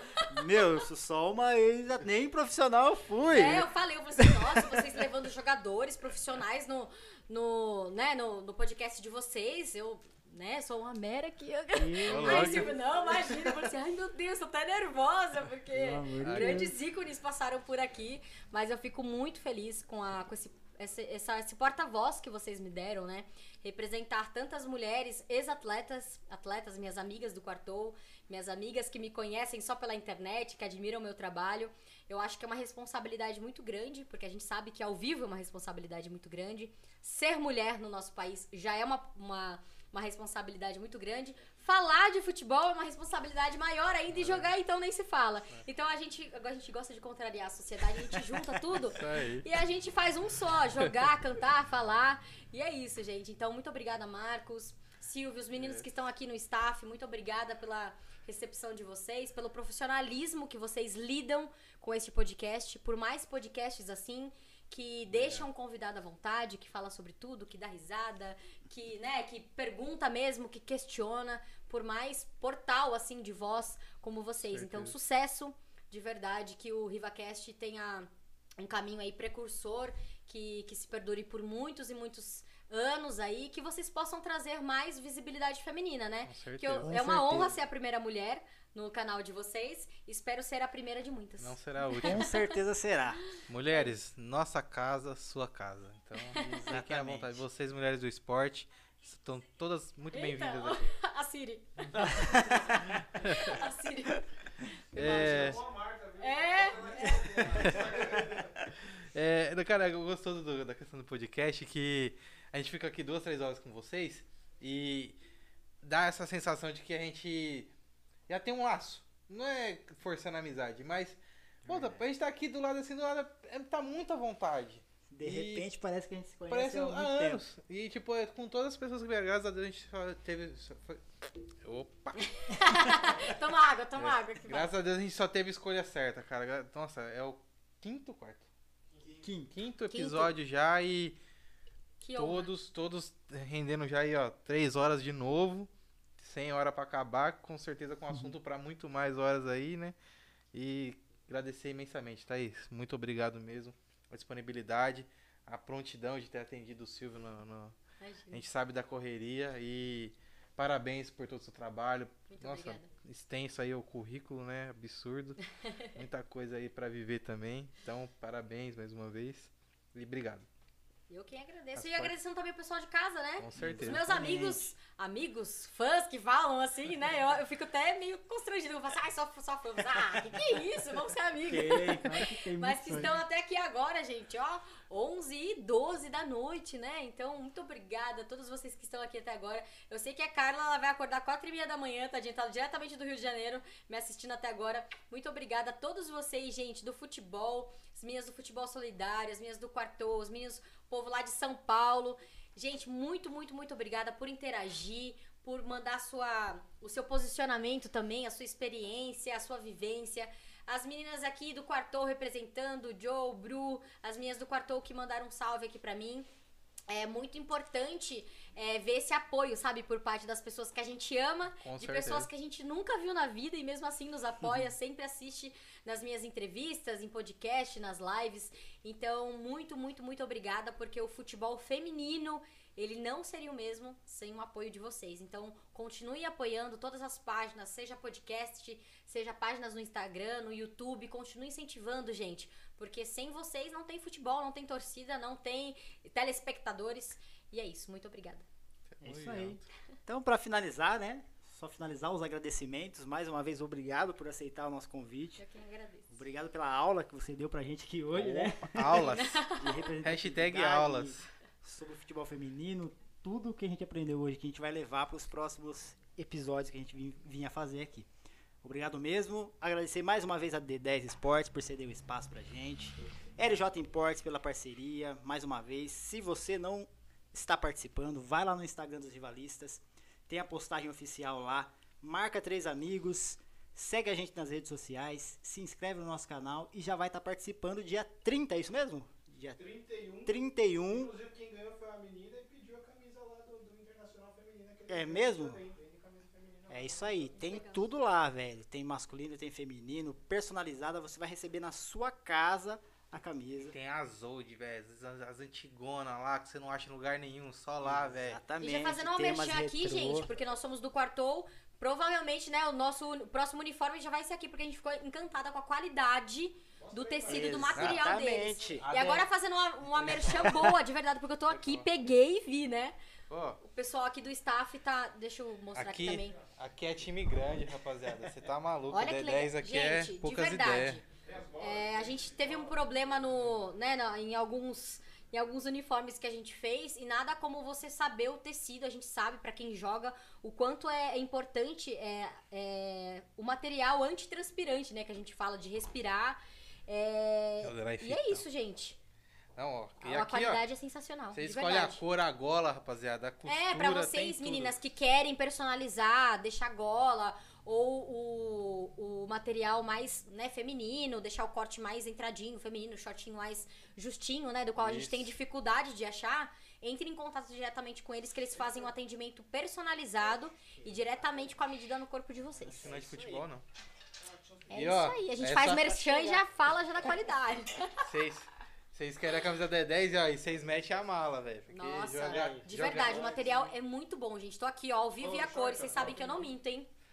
É demais mesmo. E jogar a bola sem bom. meter a mala, vocês estão jogando Olha errado. só, meninas do futevôlei aqui, ó, estou aprendendo ainda. ó. Meninas do futevôlei dá pra personalizar, né? Esse Dá. shortinho geralmente é o, os shorts que a gente joga futevôlei, é um shorts muito bacana. Além de jogar futebol, dá pra jogar é, futevôlei, que dá pra ver que é um tecido bem bacana, hein? É Ah, impermeável, né? Que não fica aquele tecido pesado pra jogar bola quando tá molhado. Show de Top. bola, gostei Show. demais. D10. E é Mas isso é isso aí. mesmo, quarto, ó. Já deram uma olhadinha. Nosso próximo uniforme vai ser daqui. E o lema aqui é mete a mala, filho. Então, É. se você não mete a mala, você vai passar a meter agora. mete a mala, E pai. se, se você joga sem meter a massa, tá jogando Tá errado. jogando errado. Pode começar a jogar de novo. É isso aí. Beleza, rapaziada? Muito obrigado pela presença de todos vocês. Tamo juntão. Segue a gente e até o próximo episódio do RivaCast. É isso aí, gente. Viva o Abraço. futebol. Beijo, seus Beijo. lindos. Beijo, amor. Eu não esqueci de você não, hein? Vai, Brasil! Bora rumo à medalha olímpica. Ai, vamos, Brasil, bora rumo à medalha olímpica. ai, vamos Brasil, pra cima da Holanda. Aê! Uou, Aí. top demais. Eu ainda falei, gente, três horas. Eu não vou ter, eu não vou ter assunto pra três horas de podcast. Tinha pra mais. Nossa,